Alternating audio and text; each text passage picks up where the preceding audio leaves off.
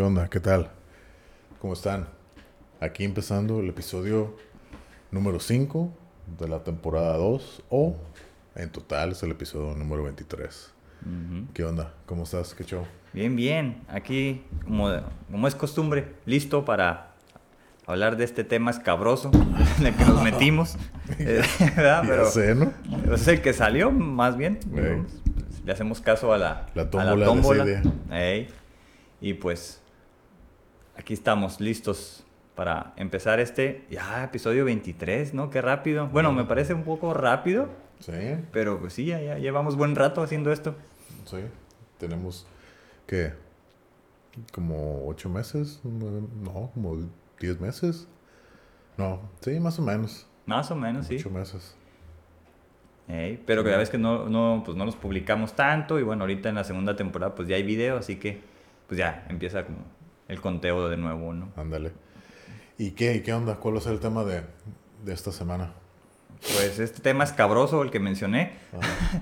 vamos a hablar de, de- el que salió aquí, y está. El espectro electromagnético. ¿Qué es eso? ¿Quién sabe, no? No, pero, o sea, otra, otra forma de- en la que podemos hablar de, de este tema, pues sería algo como más allá de, de la luz, ¿no?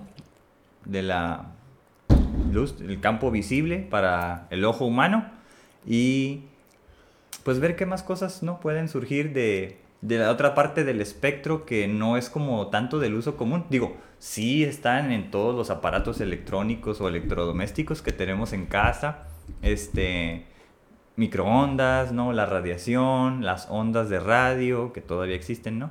Eh, y bueno, ahorita vamos a hablar de las otras, pero pues realmente y en términos físicos esas ondas ahí están inundándonos, Sí, ¿no? O sea, aquí donde estamos, Exactamente. ¿no? Cualquier persona ¿no? que tenga una computadora, un teléfono, un dispositivo electrónico, pues está inundado de cosas que, ondas, que no se pueden ver, pero que ahí están. Yo antes de que prosigamos con el tema, yo quiero decir que se suscriban al, al canal, al- aquí en todas las páginas, que nos sigan, compartan más que nada y les den like o me gusta o lo que, deba- lo que sea en cada una de las, de las plataformas, ya para que nos ayuden a pues, hacer crecer, ¿no? Hacer crecer el, el- el proyecto. Y pues compartan, compartan con sus conocidos y opinen, hagan comentarios, eh, den sus opiniones. Eso ayuda también. Y también nos gustaría saber qué es lo que piensan. Pero escriban, escriban, y ahí compartan y denle like y suscríbanse si quieren. Pero ahí está, nomás quería dar esa nota No. antes, antes de seguir. No, está bien, muy importante, muy importante, sí. Necesitamos esos indicadores. Sí, no, porque siempre lo decimos ya casi al final y, y pues ya a lo mejor mucha gente no lo termina de ver y pues se pierde de ese, De ese anuncio. de ese anuncio, ¿no? A lo mejor es desde ahorita, antes de que sigamos. ¿Cierto? ¿Cierto? Sí, de hecho, pues mm, tenemos un poquito ahí abandonadas las redes sociales, ¿verdad? Este, no las utilizamos como otras personas o como te recomiendan, ¿no? Que hagas memes. No, no, no vamos a hacer memes. Yo no, voy a hacer memes. No, menos yo. Pero yo, yo sí, cada lunes, el, los, el episodio se sube los lunes a las 12. Yo siempre después de las 12 se sube tanto en Spotify, en, en, en Google Podcasts, en uh, Apple Podcasts, en Anchor. Breaker, Mm. en Anchor. Es a las 12. Todo se sube a las 12. En YouTube también. Pero yo siempre en nuestra página de Facebook, yo siempre publico o anuncio que ya hay nuevo episodio y comparto todos los links donde lo pueden escuchar para que lo, lo puedan escuchar. Y en YouTube, pues ver también, ¿no? Siempre lo comparto y también comparto, estoy compartiendo las eh, Twitter, Instagram. Instagram está muy abandonado. Pero, pues sigan ahí nomás por puro gusto, ¿no? Por, por, por apoyar, ahí síganos. Creo que nomás he hecho una publicación. En Twitter sí ¿A poco? publico. Yo no tengo Twitter, no tengo. ¿Cuál? ¿Insta? Instagram, Instagram. no tengo. Sí. Puro Facebook. Pero, pero es algo que, algo que estábamos platicando nosotros, desde que en todas las plataformas, todas las plataformas tienen links para todas las plataformas de nosotros. Todo no está ligado, pero en todas te puedes, me- tienes un link para todas las demás. Todas, todas, Ujú. todos tienen links para todas, entonces pues no hay pierde. Te vas a una y de ahí te puedes conectar a las otras y de la que quieras. Ujú. Entonces ahí para que nos hagan el favor o si quieren apoyarnos. Va, sí, muy, muy cierto, muy cierto. Y fíjate que algo de lo que me dijeron, y bueno, yo también lo hago, es que cuando me voy a trabajar, pues pongo el episodio, ¿no? Para escuchar lo que, lo que decimos o recordar algunas cosas, identificar qué no dijimos. Eh, bueno, pues cosas que, que, te hacen, creo, mejorar. Entonces, alguien me dijo por ahí que también lo escuchaba cuando se iba al trabajo. Digo, bueno, pues está bien, pues muchas gracias, ¿no? Ajá. Este, por ahí, por eso precisamente cuando lo compartí puse, pues ahí para cuando se vayan al trabajo o cuando regresen a su casa. Porque sí, eh, es como, eh, se vuelve terapéutico para mí estar Es que muchos de los podcasts como, pues es que al final de cuentas lo más importante de un podcast es el audio, ¿no? Mucha gente lo utiliza cuando va manejando, cuando está cocinando, cuando está haciendo ejercicio, cuando está haciendo cualquier otra actividad, ¿no? Para estarlo escuchando. Entonces, lo que, lo que sea que, que estén haciendo mientras nos escuchan, pues, bienvenido y adelante, ¿no? Sí. Si les hacemos más o menos la actividad, perfecto. Ándale. pues sí, sí, sí, sí. Eh, voy a tener que poner en el Facebook, ¿no? Que, que, en la descripción, porque creo que no tengo ninguna. Voy a poner que, que tengo, que soy podcaster. Podcaster, meat maker. Ándale, ya sé, yo también. Sí, o sea, pues, cosas que nos caracterizan. Estaba pensando en eso hace unos días, como. Ya en una, en una cuestión de identidad, ¿no? Como actualizarme a, mi identidad actual. Y bueno, pues son cosas que no hacía antes y, que, y que ya las llevamos unos meses haciéndolos, ¿no? Entonces lo voy a actualizar. Este... Buen punto, no se me había ocurrido. Como pues como yo casi no interactúo con las, en las redes, por eso también no sé, que, no se me ocurrió hasta que ahorita que lo dices, tiene sentido, tienes razón. Sí, pues ahí lo voy a poner, nomás para una etiqueta nada más. Bueno, pues eh, empezamos ahora sí bien del, de lleno con este eh, tema del día que, como dije, pues vamos a hablar de, de la luz, ¿no? De la luz, eh, los tipos de, de, luz que hay, los tipos de ondas. No, no tan a detalle, porque pues la verdad no, no somos físicos, ¿no? Y eso es una cuestión pues, netamente física. Pero, pues por ejemplo, parte de, de mi interés para hablar de este tema, pues es cómo las personas perciben estas estas ondas o estas eh, diferentes secciones, secciones o segmentos del espectro. Entonces, pues primero hay que identificar, ¿no? Por ejemplo, aquí como la... Como el, prisma. El prisma de Pink Floyd. Eh, pues los colores básicos, ¿no? Como el otro día vi un chiste, estaba Isaac, la imagen ¿no? de Isaac Newton, y decía, aquí Isaac Newton dándose de cuenta de que el sol es gay.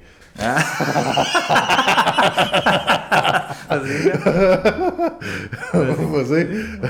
Chiste actual. ándale, ándale. No se lo tomen a mal, no se hoy, no se ofendan ni nada. Es un chis, chascarrillo. No, que escriban y se ofenden. Que escriban, ándale, pues, que escriban. Ya.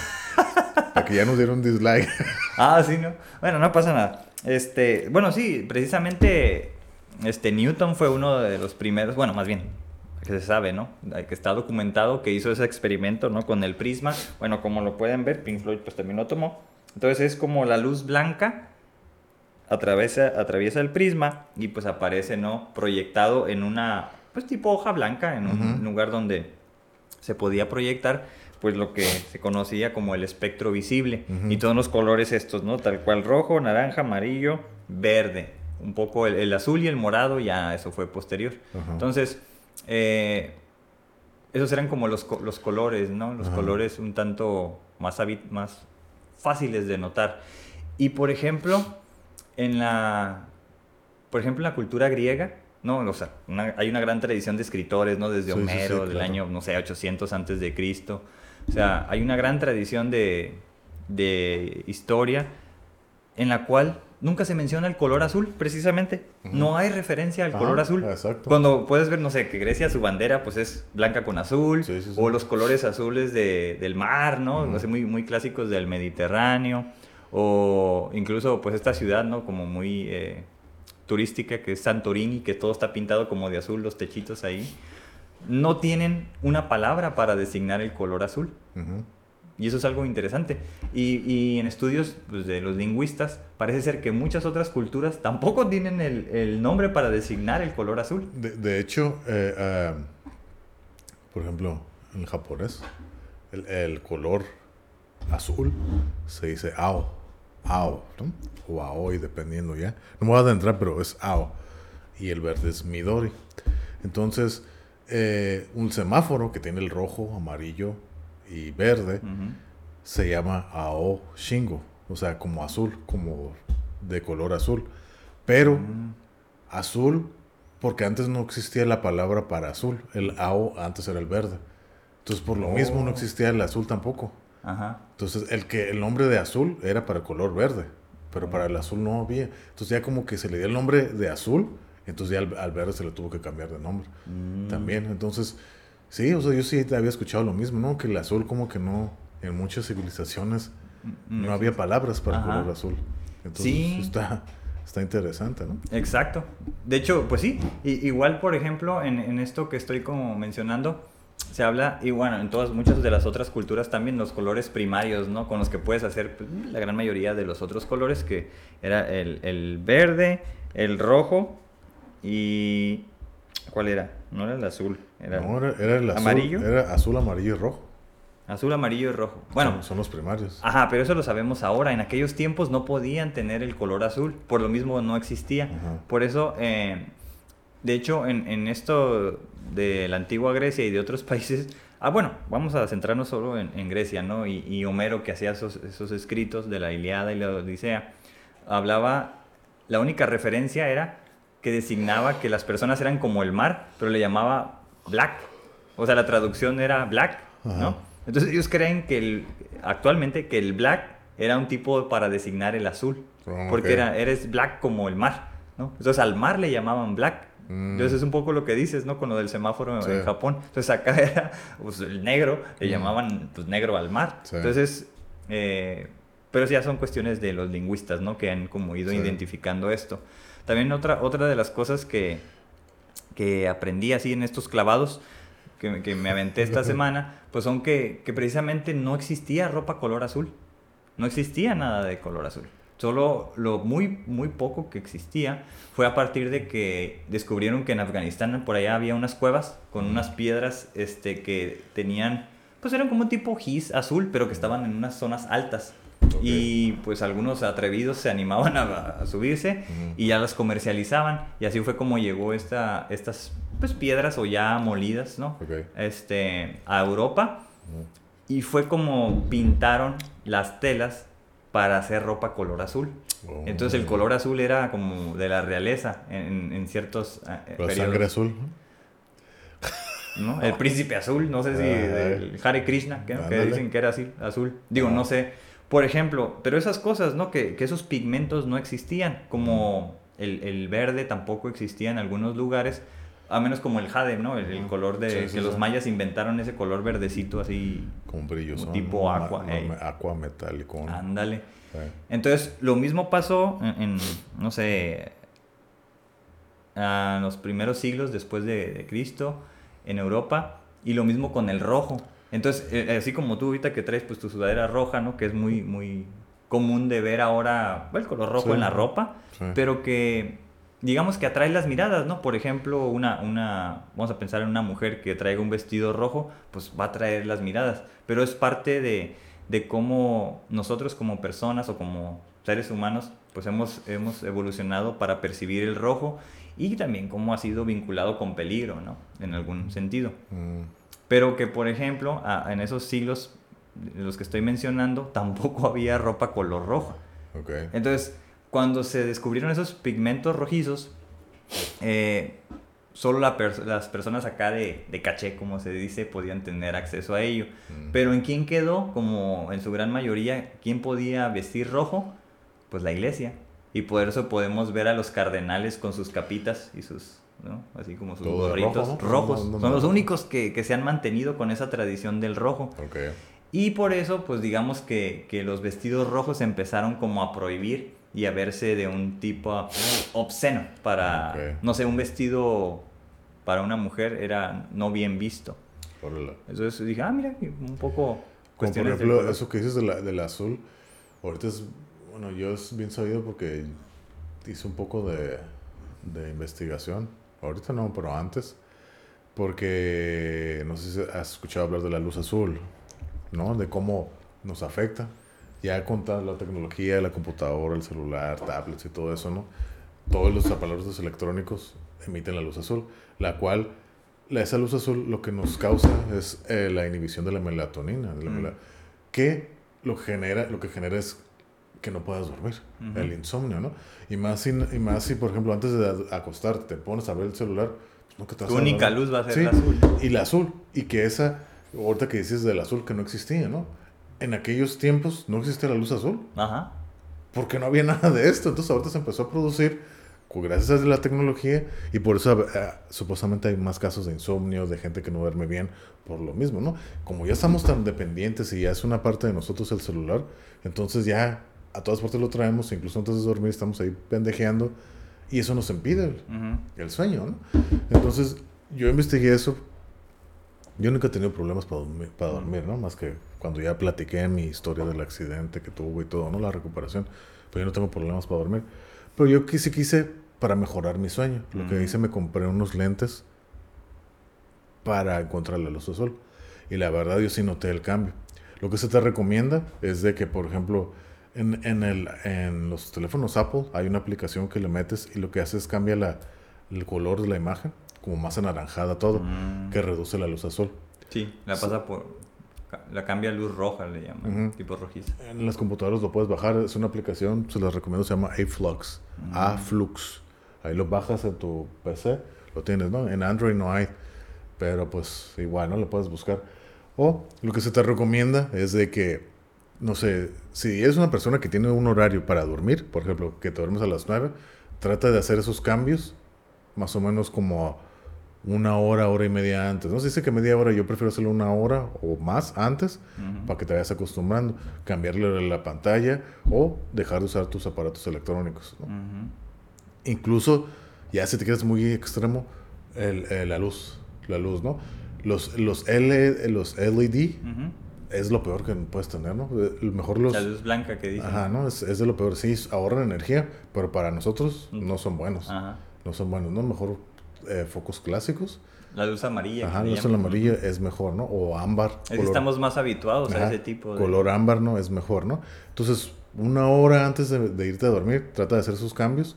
O si puedes conseguir esos lentes, que la verdad son muy buenos. Yo sí noté el cambio. Yo me los, pus- yo me los ponía una hora antes de dormir.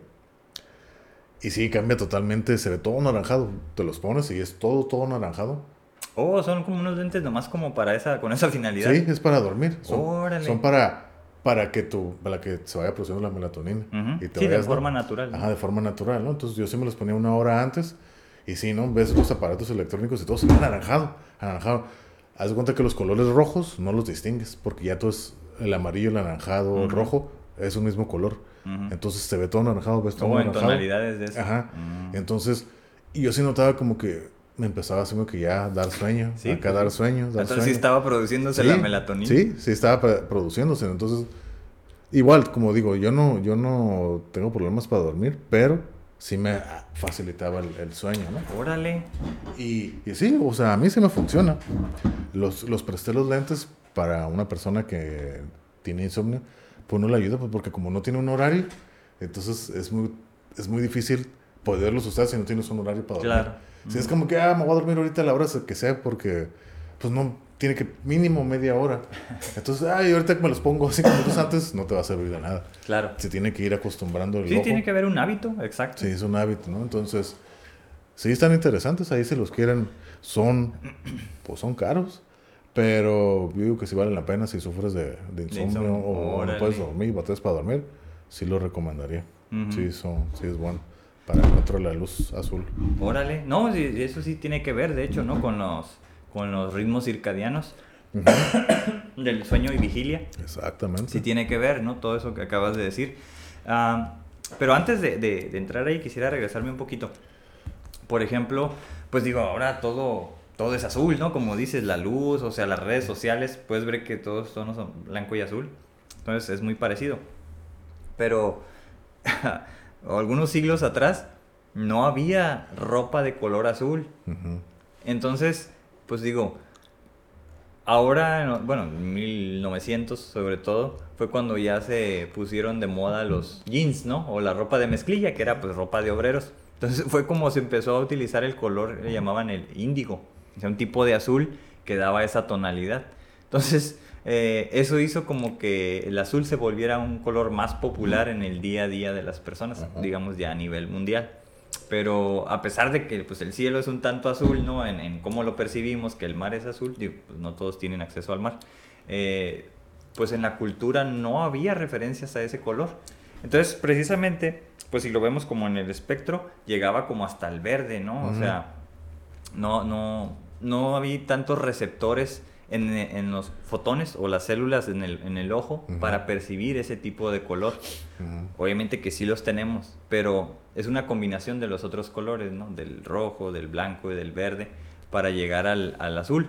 Entonces, por ejemplo, hay varias personas... Pero, el azul es un color primario, ¿no? Es el azul, rojo y amarillo. Mm, pero es que eso apareció después, una vez que ya, ya teníamos como la pigmentación. Mm. O sea, sí lo podemos percibir, pero esa es como la, la, la, discusión que tienen los lingüistas. Es, ok, si sí percibimos el color azul, ¿por qué no hay referencias? Con un nombre blue, ¿no? Bueno, le llamaban el blue. Entonces es interesante, ¿no? O sea, que en muchas palabras, por ejemplo, en África, algunas este, etnias o grupos, eh, eh, no sé, eh, naturales de ahí, nativos, tenían mayor predilección por percibir los colores verdes. Entonces, tenían diferentes nombres para las tonalidades de verdes. Entonces, si les presentabas una gama de colores verdes, te podían decir el nombre. O sea, tenían como el ojo entrenado para ese tipo de... Para, el verde, ¿no? Del verde, pero no para el azul.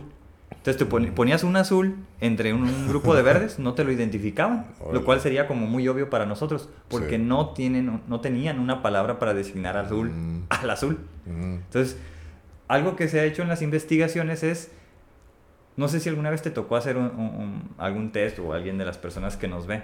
Es, una pregunta común en algunas pruebas.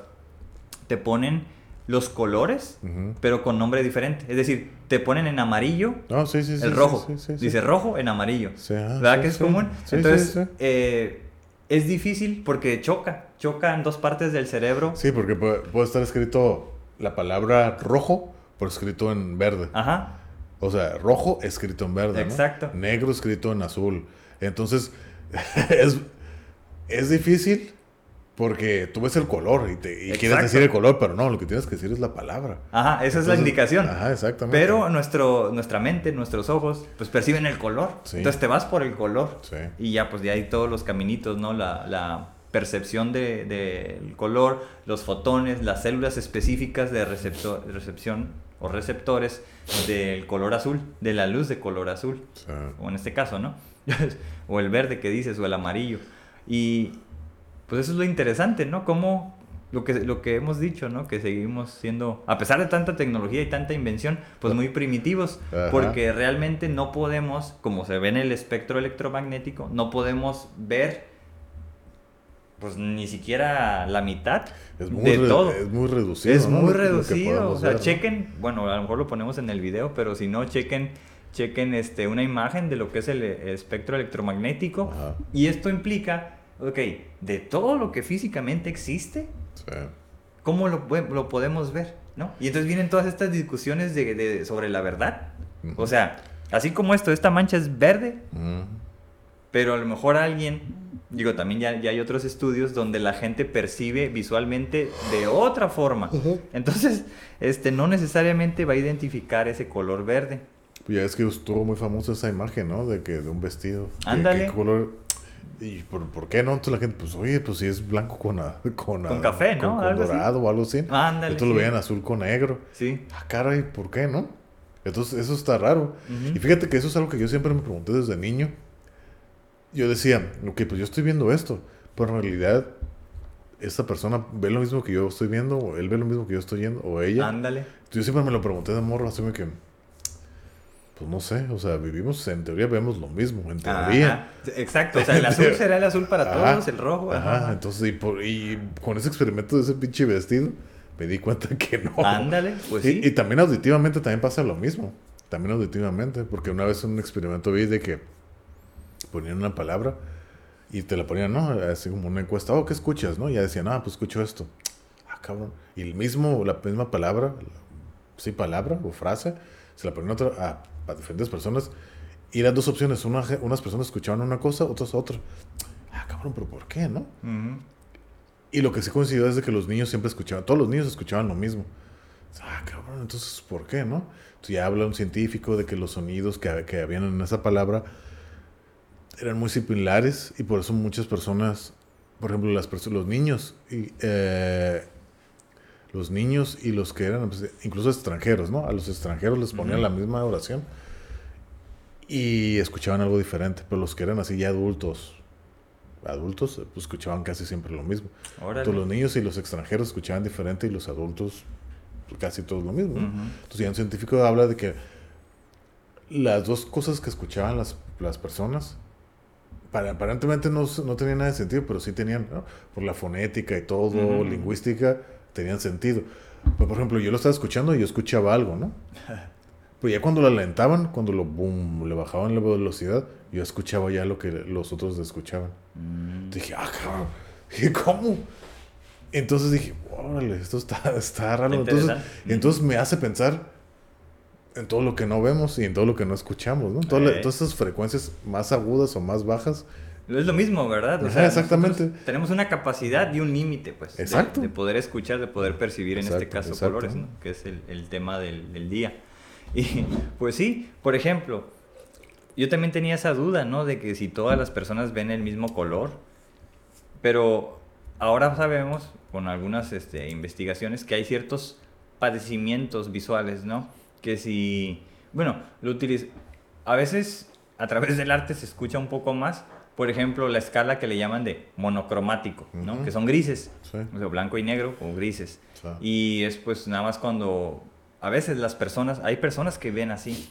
Entonces hay otras que son bicromáticas, donde ya puede ser el verde, hay el verde y el, y el amarillo, ¿no? Y ya pues ven como muy poquito muy poquito como parte del espectro visual, que de por sí pues es limitado, ¿no? Y todos, hay más personas que son tricromáticas y ya, o sea, eh, eh, una persona, digamos, normal, pues somos tricromáticos. Entonces podemos ver en esa escala del azul, el, verde y el, y el, rojo, y ya pues todas las combinaciones que existen, así es como está el cerebro, pues digamos, más bien los, las células del ojo, los fotones también, eh, habituadas a ese tipo de luz. Por lo tanto, las combinaciones pues se pueden eh, producir todos los colores que, digamos conocemos.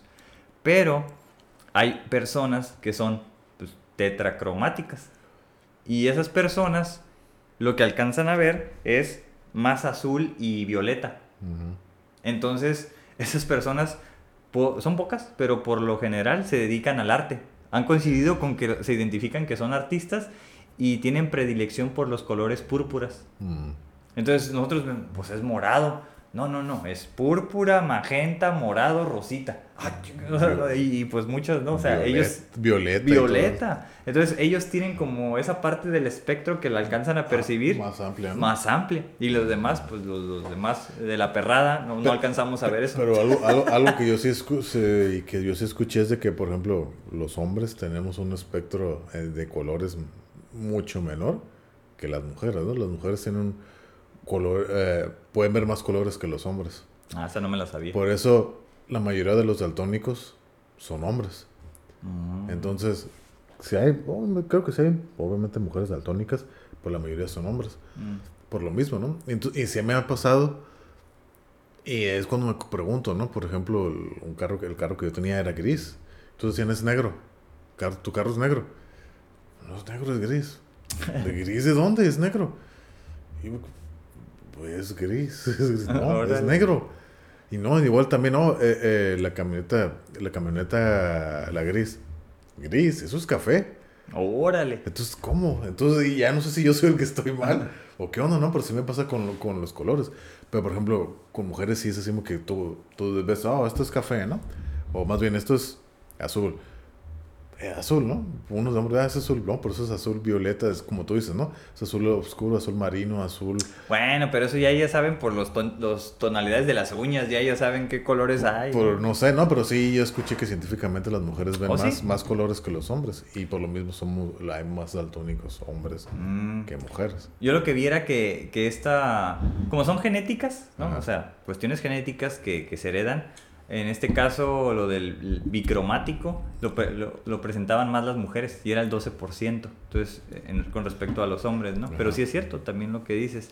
Entonces, pues son padecimientos, situaciones ahí de- del espectro visual que tenemos las personas y que pues de ahora tienen un nombre, ¿no? Pero pues que antes pues, ni siquiera las, las pensábamos. Pues no. Y pues tiene que ver con, con, al final es la luz, ¿no? Ajá. La luz o los tipos de luz. Por ejemplo, ya eh, centrados otra vez en, en la parte visual, o sea, el, el espectro visual para el ser humano de todo el espectro electromagnético, pues resulta que viene de la luz blanca, ¿no? La luz blanca es la luz que viene del sol. ¿Por qué? Porque ya se sabe que el sol emite radiación solar, emite otro tipo de, de ondas, pero que en sí es una luz blanca. ¿Por qué? Pues bueno, digo, si no, si no saben, pues les recuerdo, el, el sol es color blanco. Ajá. Nada más que nosotros lo vemos amarillo Ajá. y en otras tonalidades, pero es blanca. Quiere decir que, que el nivel de luz es como muy intenso, ¿no? O sea, imagínate que en lugar de que lo veamos amarillo como tal, Sí. o dorado, es blanco. Sí. Entonces, eh, gracias al, ahora sí que al campo electromagnético de la Tierra, pues algunas partes de esa luz o de esas ondas rebotan, no entran. Entonces, la parte que sí entra, entra como un tanto eh, amarilla, ¿no? Por eso la percibimos así. Pero si lo ves desde la luna, ya la vas a ver blanca. Vas a ver el sol blanco. Por Sí. eso hay algunas fotos que pueden ver en la cual eh, el sol es blanco, ¿no? Y eso pues está bien interesante. Entonces nosotros, personas primitivas, terrícolas, pues estamos habituados a ver las cosas desde nuestro punto de vista, ¿no? Muy limitado, ¿no? Pues sí. Pero bueno, pues hay colores, hay, hay tonalidades y realmente, eh, pues como digamos, ¿no? Se aprendió a, a desarrollar el- la, la visión con los miles y miles de años para poder percibir esos tres colores básicos, ¿no? Y, y las, pues digamos, combinaciones de ello. Ajá. Pero ahí va. Entonces, posiblemente algún tipo de evolución sea esa, esa cuestión tetracromática que las mujeres están, bueno, no las mujeres, perdón, las personas están alcanzando a ver la parte magenta o la parte púrpura o violeta. ¿no? Y bueno, ya si nos vamos hacia la parte de allá, sería como la luz ultravioleta. Ujú. ¿Sí recuerdas más o menos eh, cómo se utiliza habitualmente la luz ultravioleta? La luz ultravioleta, Ajá. pues esa viene del sol, ¿no? También el sol la genera. Sí, los rayos, ajá, Los por rayos eso. ultravioleta, ¿no? Ajá, Y se utiliza como los- la- en la oscuridad, lo, la necesitas, Ándale, ¿no? ajá, para, yo iba más por eso, pero sí es cierto. para poderla ver, ¿no? La, la- o la que llaman la luz negra, ¿no? la luz También. negra, ajá. La luz negra es la que tiene ultravioleta. las implicaciones estas como de criminología, ¿no? Para ver eso. Para las huellas digitales, ¿no? Para- Ándale. Y luego, pues también para los billetes falsos. Ajá, también. se utiliza. Pues o sea, es como una luz un tanto morada, violeta, si lo vemos así, pero que realmente, naturalmente es del sol. Por eso ocupamos, pues, todas esas, ¿cómo le llaman los, estas cremas, ¿no? Algo que no se sabía. Pe- Pero algo que yo, Protector que, que yo leí en un libro es de que eso, que es un mito, eso de la, bueno, ya no sé, ¿no? Si es creer o no, no, pero que se cree, ¿no? Que la luz ultravioleta te hace daño. Sí hace ese daño, pero en exceso. O sea, la luz ultravioleta es muy buena para nosotros, la ultravioleta B, porque hay ultravioleta A y ultravioleta B, ¿no? La ultravioleta B es buena para nosotros, unos 10, 15 minutos, no hay problema. Claro. Incluso hay baño, hay, hay como regaderas de, de luz ultravioleta que te puedes poner abajo para si no quieres salir al sol, te pones ahí y te está dando, ¿no? Y eso es muy bueno, supuestamente. Igual como tomar el sol. Claro. Tomar el sol, la vitamina D es donde la puedes sacar, ¿no? Ujú. Igual en pastillas. Es muy bueno. Ya en exceso, ya te Claro. puede considerar cáncer y todo. Unos 10 minutos, 15 minutos, con eso tienes, ¿no? Yo sí lo hago, yo sí hago eso del sol. Aparte tomo vitamina D diario, 5000 unidades y unos 10, 15 minutos en el sol. Acá me pongo a leer y tratar de hacer que, pues, que me dé de lo más que de la piel, lo más que pueda. Y, y ya, ¿no? Y sí, es, es muy bueno.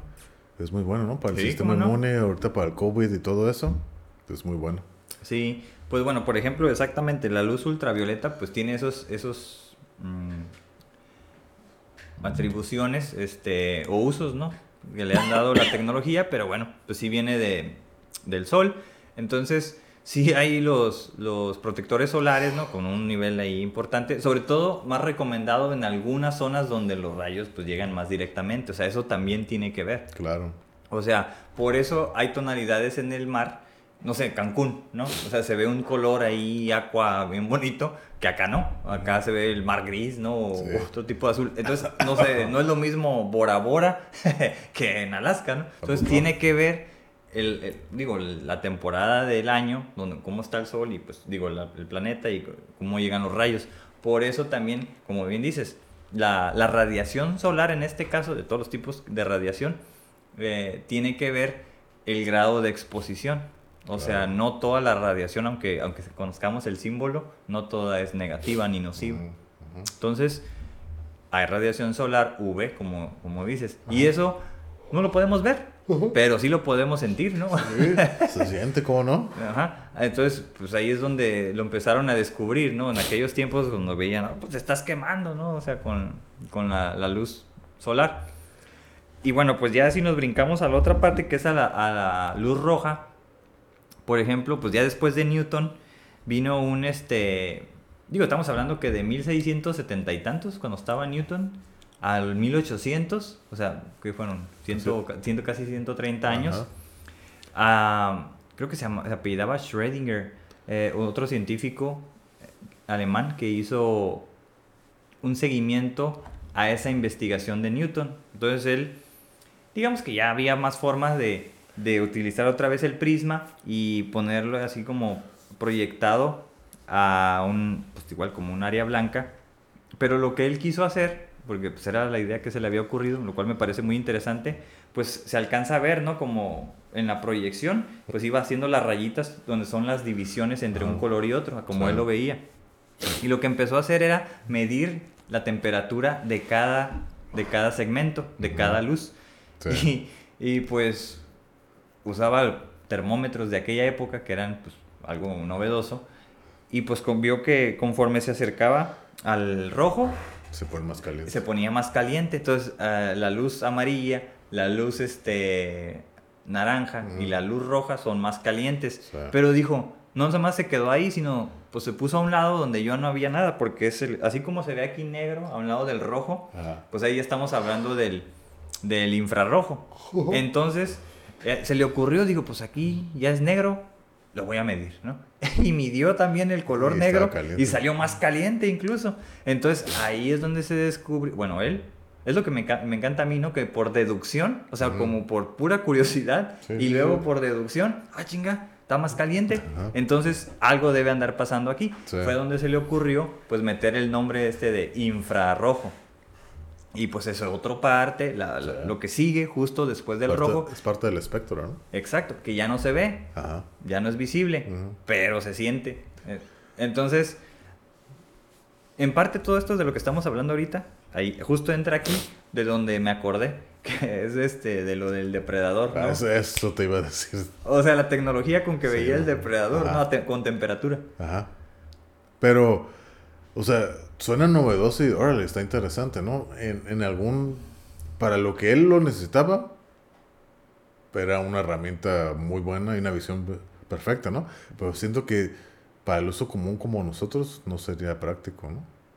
Tener esa visión de ver por la temperatura, pues no. No. Y luego cambiaba, lo podía cambiar, ¿no? Si con la máscara veía, veía azul y con sin la máscara es como que amarillo rojo, ¿no? Sí, como había sus tonalidades, ¿no? De hecho, sí hay, hay- el espectro infrarrojo, pues también tiene, como es ya más amplio, de hecho, hay segmentos, ¿no? Sí. Como infrarrojo profundo, infrarrojo medio, infrarrojo como básico. Entonces, Sí, es sí, eso, se empiezan a notar diferentes. Ajá. Pero pues tiene sus utilidades, ¿no? Por ejemplo, el infrarrojo está más este, en los controles, en los Eh. controles de la tele, de la tele o lo que sea. A veces antes pues veías que prendía, ¿no? Pero realmente ya no se ocupa. Ajá, entonces eh, esas es como las implicaciones tecnológicas actuales. Pero yo creo que la, la clave ahorita para ese tipo de, de- del espectro está en los satélites ya Mm, y que tienen, pues, son aquellos que, que van haciendo un seguimiento sobre los, el clima y van tomando scans del mundo, ¿no? Entonces, dependiendo primavera, pues ven que la parte verde se va produciendo más o se va produciendo menos y entonces va oscilando, pues. Entonces, eso les permite a ellos hacer cálculos para ver cómo está el clima, ¿no? Y, y- y irónicamente en el, en el, ah, el campo infrarrojo, cuando se lo, lo azul es lo más frío, ¿verdad? Y lo rojo pues ya es lo más caliente. No, pero pues si te fijas, es que está, está bien. Tiene su lógica Sí, porque sí, es sí, el opuesto. Sí, sí, sí. Entonces es la luz más fría, la azul. Por eso, por ejemplo, cuando hacen eh, ese tipo de, de scans en el cerebro, Sí. en los MRI y todo eso, Sí. lo azul es lo más frío. Sí. Entonces, ahí fue donde se descubrió en estudios sobre las emociones que el azul era la depresión, porque era la luz pues más fría. Entonces, si, si no, esta zona no está activada, está azul, lo cual quiere decir que hay depresión. Entonces, es, es parte de este tipo de tecnología que se Y utilizó fíjate, para medir. y fíjate que, y también, cuando, cuando yo la primera vez que escuché esto de que la, los colores tenían temperatura y también tienen velocidad, Oh, sí. porque no viajan a la misma velocidad los mismos colores. Eso, para mí no le encontré sentido, o sea, ya sí, Mm, ya lo entiendo, pero sí me acuerdo que me costó mucho trabajo comprender cómo entender por qué, cómo, o sea, por qué el azul, el rojo, el amarillo, que no viajan a la misma velocidad en la luz y tienen diferentes temperaturas, yo no lo podía entender. Ey. No, no, no viajan a la misma velocidad ni tienen la misma temperatura. Y de hecho creo que el rojo es el que baja más rápido, ¿no? Por eso, por eso es más caliente. Y el azul es más lento, por eso tarda, por eso es más frío. Y incluso la frecuencia, la onda con la que Ándale, viajan, ahí. el azul es más, más ondulado y el, y el rojo es más, va más rápido. Pero No, sí, no, no, la- las rojas van, es más, son más grandes las ondas. Las- Por ejemplo, es como en Marte, las... ¿Por qué se ve un poco azul, grisáceo azul, a diferencia de acá? Por ejemplo, el sol se ve azul allá. ¿Por qué? Porque la luz roja, como ellos no, Marte, ellos, allá en Marte no tienen, no tienen una atmósfera tan Sí. fuerte como la de acá, los rayos no rebotan. Ajá. Pero sí, por ejemplo, la luz roja se evade y la luz azul se queda. Por eso es que, El sol se ve azul. que el sol se ve azul, ¿no? O sea, Ujú. allá. Aunque de nuevo el sol es blanco. Entonces está interesante, ¿no? Sí. Pero sí, o sea, esos fenómenos pues suceden. Y yo también, a mí también me pasó eso, ¿no? Es decir, ok, estoy viendo el sol, estoy viendo las estrellas, pero como que esa luz que yo veo no es como está ahorita, sino hacen cálculos y no, pues tarda no sé cuántos miles de años en llegar esa luz hasta acá. Entonces lo que vemos no es como está ahorita, sino cómo estaba hace aquel tiempo. Pues como, como en, el, en el programa de Cosmos, ¿no? De Neil deGrasse Tyson, él dice los fantasmas en el cielo, ¿no? Porque a veces tú puedes estar viendo una estrella y a lo mejor esa estrella ya no existe. Es el, lo que tardó en llegar para ti. Tú lo estás viendo y a lo mejor ya se extinguió, pero eso es lo que te tocó ver Sí. de cuando te llegó la, la luz. Ey. Entonces eso se me hace bien interesante. Cuando lo vi también dije, ay, güey, sí es cierto. Tiene sentido. Pero es algo que tú, tú piensas que lo estás viendo y está en tiempo real. Claro. Y puede ser que no. Es que, ajá, o sea, lo asumimos porque pues ahí está, ¿no? Sí. Pero yo creo que es como esta, estas ideas que teníamos un poco arraigadas de lo del manto estelar, ¿no? Que eran Eh. puntos ahí nomás. Y no, o sea, ya sabemos que las distancias son enormes, abismales. Y bueno, pues esto nos lleva, yo creo, por ejemplo, a ver lo de las, lo de la microondas, que es lo que sigue, o sea, después de, de esta gran es parte del espectro de lo Sí. infrarrojo, que digo medio, este, digo bas- básico, mediano y profundo, que es mucho más amplio Sí. que el propio espectro visible, este, pues lleva de lo infrarrojo a las ondas, a las microondas, ¿no? Que no Sí. son, digo, se les llama así, pero realmente pues son ondas muy amplias, son ondas muy, muy largas, o sea que son muy estables. Por eso, cuando se descubrieron esas ondas, pues fue como a través de los satélites y de... Se les, se les puso en los, en los aviones. Mm, En los, pues, tecnología de guerra, ¿no? Entonces, Sí, en los sí. aviones, en la Segunda Guerra Mundial, tenían ahí un radar, ¿no? Que era de microondas. Sí. Entonces, a donde iba, o sea, emitía ondas que son muy amplias y muy consistentes. Entonces, donde ellos veían que había una como alteración, oh, ahí está chocando con algo, entonces ahí viene el pinche avión. como con localización, ¿no? Exactamente, o sea, fueron los principios de eso. Y así era como veían, digo, pues un avión es más difícil de cazar en el aire, pero sí, por ejemplo, un submarino. Y era donde, ay, ahí hay un submarino, órale, una pinche bomba, un pinche misil, en, en aquellos tiempos, ¿no? Sí. Este, y bueno, pues con el paso del tiempo se empezaron a hacer, ya sabes, más pequeños, más pequeños y llegaron a hacerse hornos de microondas. Ándale. Como, una la- como siempre, ¿no? La tecnología militar llega a la casa, ¿no? Entonces es donde más se le invierte. Si ves el, el presupuesto que tiene el Army o el Navy o el Air Force, ¡uf! No, pues, sí. o sea, ya quisiera yo que la NASA tuviera 20% de ellos, ¿no? O sea, tiene ni el, ni el 10%. Pero bueno, este, al final, mucho de ello o se, se ha utilizado a la NASA para enviar los satélites, que muchos de los satélites tienen fines militares, ¿no? Sí, claro. Este, entonces, tecnología de guerra, como muchas cosas que tenemos actualmente, una, siendo una de ellas el horno de microondas, que mucha gente les tiene miedo, ¿no? O sea, Fíjate, y eso es lo que, me- que mucha gente cree, de que, por ejemplo, yo no tengo microondas, porque pues, no, no tengo. Pero mucha gente tiene miedo de que, oh, no pongas la comida ahí porque se radiación y te va a cáncer, que causa cáncer, mucha gente Y cree pues, que y causa pues cáncer. nada que ver, eso no tiene nada, que- nada que ver. ¿No? Pues mucha gente tiene esa idea, ¿no? Errónea de que te hace daño. Pues es, exacto, es como el, el desconocimiento de cómo funciona. Exactamente. Y funciona bien sencillo. O digo, o sea, es un aparato muy bonito, muy... Yo no podría inventar uno, no sé cómo, pero sé cómo funciona. O sea, las ondas o las microondas, que no son pequeñas, son grandes, son muy estables de nuevo, se van directo a las moléculas de agua.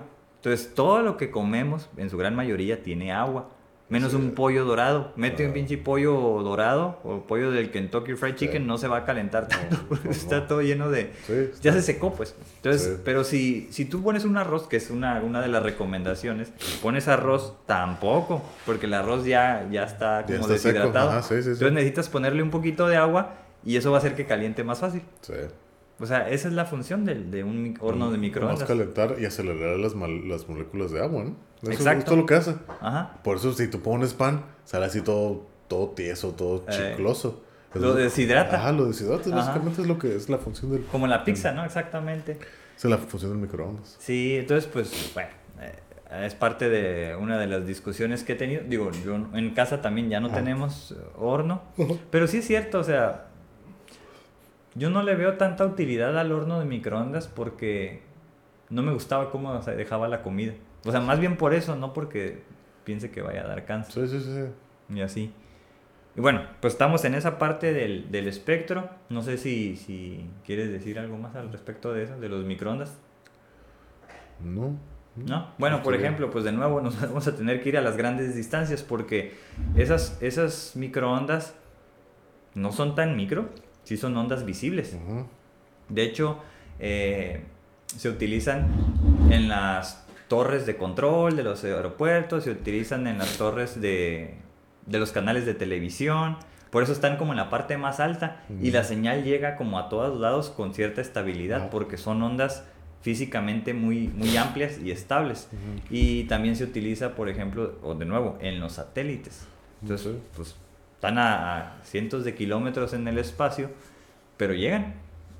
Entonces, las ondas todavía más amplias, pues son las que siguen en el espectro, ¿no? Que es todavía otra zona más amplia. Y ya estamos hablando de- del radio. O el que, bueno, en inglés le llaman como el broadcasting, Ajá. que es como lo del FM y luego lo Ajá. del AM, ¿no? La Sí. amplitud modulada. Sí, Entonces, son sí, sí. ondas que incluso pues llegan a medir cientos de metros o kilómetros, unos cuantos kilómetros Sí, una onda de radio. Por eso es que el, el radio sigue estando pues presente en nuestros días y pues a, a pesar de que tú vayas en el carro y todo eso, es estable con una antenita que tengas. sí. Es estable. sí. Pero pues ¿qué pasa con el internet? Si tienes el, el internet, no sé, tu, tu, este, El el mod- modem en un ah. espacio, Sí, no, en el otro cuarto puede que no agarre bien, ¿no? Entonces es otro tipo de, de ondas, ¿no? Que, que no tienen tanta recepción, no son estables, pero el radio sí. Sí. Y bueno, pues por ejemplo con el radio, pues también se han hecho infinidad de, de tecnologías. Las primeras exploraciones espaciales se hicieron con radio. O igual algo de lo que podemos ver últimamente es con la nueva misión esta de Marte, de la que hablamos hace poco. Este, la primera foto que envió llegó por radio. ¿Por qué? Porque pues ya se sabe, Marte no, no te vas a encontrar la gama de colores. Pues va a Sí. ser rojizo. Rojizo Entonces, naranjado, ¿no? Ajá, vamos a mandarla por radio, llega Ajá. más rápido Sí. porque son ondas más grandes y estables Sí. pero llega blanco y negro. Ajá. Ya después de rato pues, te va a llegar a color, pero por lo más rápido es eso. Sí, sí, sí. Y sigue siendo como muy confiable el, las ondas de radio. Así Exacto. que se utilizan. Por- pero como se, se utilizan mucho en, en los este, satélites y en las exploraciones, ¿no? En los, en los, por ejemplo, telescopios que van allá en camino, pues resulta que viene la discusión, ¿no? De que si hay alienígenas, ¿por qué no, no po- podemos entrar en comunicación o en contacto con ellos? Pues el radio sería como algo muy primitivo, Sí. pero Pero, por, por, por ejemplo, eso, eso del, ahorita que estamos hablando del, del espectro electromagnético, ahí las, las, las ondas de radio o las microondas creo que quedaron más con las de radio, creo que son el claro ejemplo de que no porque no lo ves, no quiere decir que, que no exista, ¿no? Por ejemplo, el radio, tú cambias la, vas cambiando la, la estación y va agarrando. Tú no lo ves, tú no estás viendo las ondas, pero sabes que ahí están. Exacto. Y estás ya tan, tan familiarizado con eso que se vuelve parte de tu rutina y no te lo preguntas, ¿no? Ajá. Pues en realidad te lo piensas a considerar como lo que estamos haciendo ahorita, te quedas, ay, güey, esto es algo, es- algo se está transmitiendo a partir de esas ondas que tú no estás viendo y no se siente, solo nomás lo puedes percibir a través de cuando se proyecta, a través del radio, ¿no? Igual que Ujú. la- en las microondas. Tú no ves, ti, ti, te le pones, ti, ti, ti, y no ves. Nomás, lo único que ves es el resultado de lo que genera la... Exacto.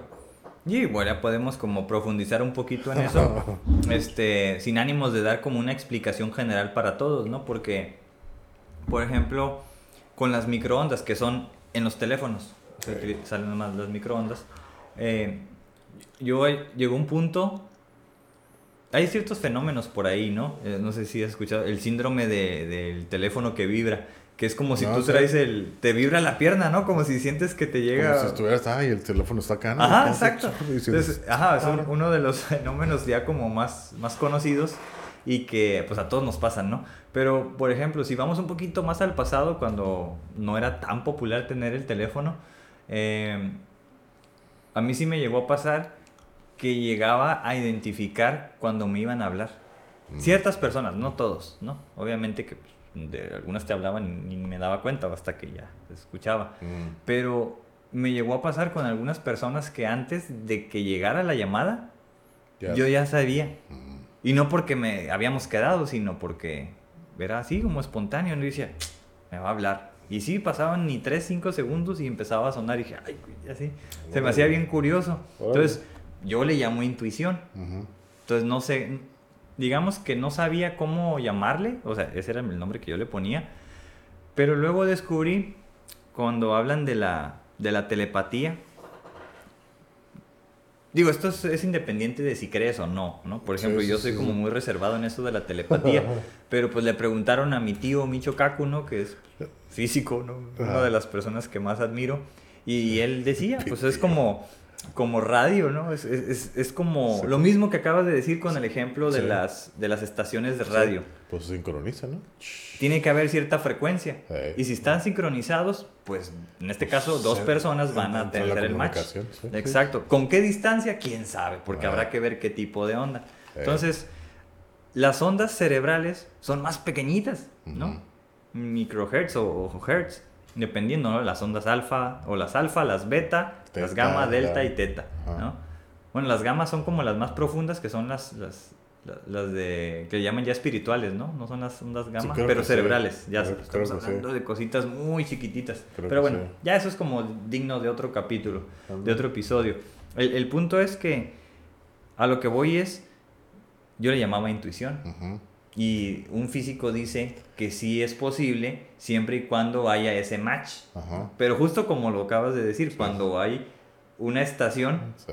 o que tú haces el, el moverle como a la frecuencia adecuada, Sí. tiene que haber un match. en O sea, lo que a mí sí me ha pasado similar es el clásico de que ah, tú quieres decir algo y, por ejemplo, estás con una persona, quieres decir algo y la otra persona lo dice antes, ¿no? Y el clásico, oh, me leíste la mente. Eso sí me ha pasado bastante, ¿no? Bastante, bastante. Entonces, no sé si sea parte de lo mismo. O es muy que, ah, yo- tú querías decir algo, pero la otra persona te lo ganó. Ujú. Oh, yo quería decir eso, ¿no? está, está raro. No sé si sea lo mismo ¿Quién o sabe? sea, o sea otra cosa. Pues hay muchas formas de verlo. Alguna vez, y fíjate que ya no me he metido en ese rollo, pero alguna vez leí ni no me acuerdo el nombre de esa teoría, pero eh, igual no recuerdo de dónde venía, pero a alguien se le, se le ocurrió hacer una teoría de que los pensamientos volaban en el aire. Entonces, que los pensamientos no necesariamente estaban en el cerebro, ¿no? En estos como microhertz de la actividad cerebral, sino que salían al aire y pues con cierta velocidad. Entonces, no me acuerdo muy bien, no, no quiero como indagar más. Digo, bueno, ahorita sí lo he estado como intentando buscar, pero no me acuerdo. Entonces, no sé, no sé si era esa pseudociencia en algún momento, ni siquiera lo recuerdo, pero me pareció interesante, pues, cómo y, la gente a veces cree eso, ¿no? Que, que los pensamientos vuelan. ¿Quién sabe? Yo me en eso sí me mantengo abierto, pues es como, pues yo sé que tendría que haber cierta frecuencia para que alguien lo capte. O sea, el perceptor tiene que estar a la par de, del mensaje. Al mismo canal como eso, ¿no? Mismo canal para, para que se dé esa transmisión. Sí, y bueno, pues ya eso, esa es una de las cosas que me llegó a pasar con las microondas, que de nuevo, pues no son micro, ¿no? son relativamente grandes. Este, y bueno, es la parte amplia de nuevo del espectro electromagnético, donde las ondas son pues ya más grandes, sobre todo las de radio, ¿no? Sí. Y, por ejemplo, bueno, de lo del radio ya mencioné, o sea, a grandes rasgos eso. Si nos brincamos a la otra parte, ¿no? Porque pues era la, lo infrarrojo y la los rayos, este... Ultravioleta. No, ajá, si nos brincamos, pues ya después del violeta va a ser lo ultravioleta, que ya lo mencionamos un poco. Entonces, ah, ya me acordé. Sí quería abordar un poco lo del infrarrojo respecto a que se han hecho estudios con cámaras, con tecnología infrarroja, y pues todo se ve diferente. No, pues sí. Imagínate cómo, cómo se vería todo infrarrojo que las plantas verdes, que sabemos que son verdes, ¿no? O sea, un maguey que sabes que es verde, una hoja de un árbol de naranja que sabes que es verde por la clorofila. Resulta que es blanco, ¿no? Ahora, no es que sea blanco, simplemente que con la luz infrarrojo se ve blanco, en tonalidades de blanco. Sí, claro. Está, está interesante, ¿no? Y creo que volvemos a lo mismo de la perspectiva. ¿Tú crees que todos lo ven igual que tú? Y no. Exacto. ¿no? Entonces está, eso está interesante. Como por ejemplo estoy, el libro que estoy leyendo, no sé si sea cierto o no, pero es como más, se, está, está muy interesante la verdad. Se llama Las enseñanzas de Don Juan. órale. el, libro es, eh, no, no es Don Juan acá de galán ni nada. Ah, Don Juan Tenorio. No, tampoco. Es un, un chamán, un brujo, un mm. brujero, ¿no? Entonces es un tipo que va y y aprende las enseñanzas. Es un indio yaqui y habla acerca de este, este tipo que se llama Don Juan, le enseña este al, al autor del libro cómo manejar psicodélicos, ¿no? La, mm. el, el, peyote, que es así como que lo, lo, que manejan más ellos, que no, lo dicen, no le dicen peyote, le dicen escalito. Mm. El, la datura, o que es el, el toloache, que, o le llaman la hierba del diablo, y el, el ¿cómo se llama? Uno, el, el, humito, es humito, que es una mezcla de hongos con otras cosas, ¿no? Mm. Entonces ya te explican y todo, ¿no? Pero hablando de la, de la, que estamos hablando de, los rangos, de los colores de los, del espectro de visión, entonces hablan de los cuervos, ¿no? De cómo convertirte en un cuervo y todo, ¿no? Pero te dice no sé si sea esto cierto o no, pero que los cuervos, ellos no ven, obviamente como humanos, ¿no? Que, por ejemplo, para ellos la oscuridad es blanco. Ellos no ven, cuando es oscuro, nosotros vemos, ahora sí que negro o oscuro, ¿no? Para ellos su oscuridad es blanca. Entonces, que todo es blanco. Entonces ellos ven en otros colores.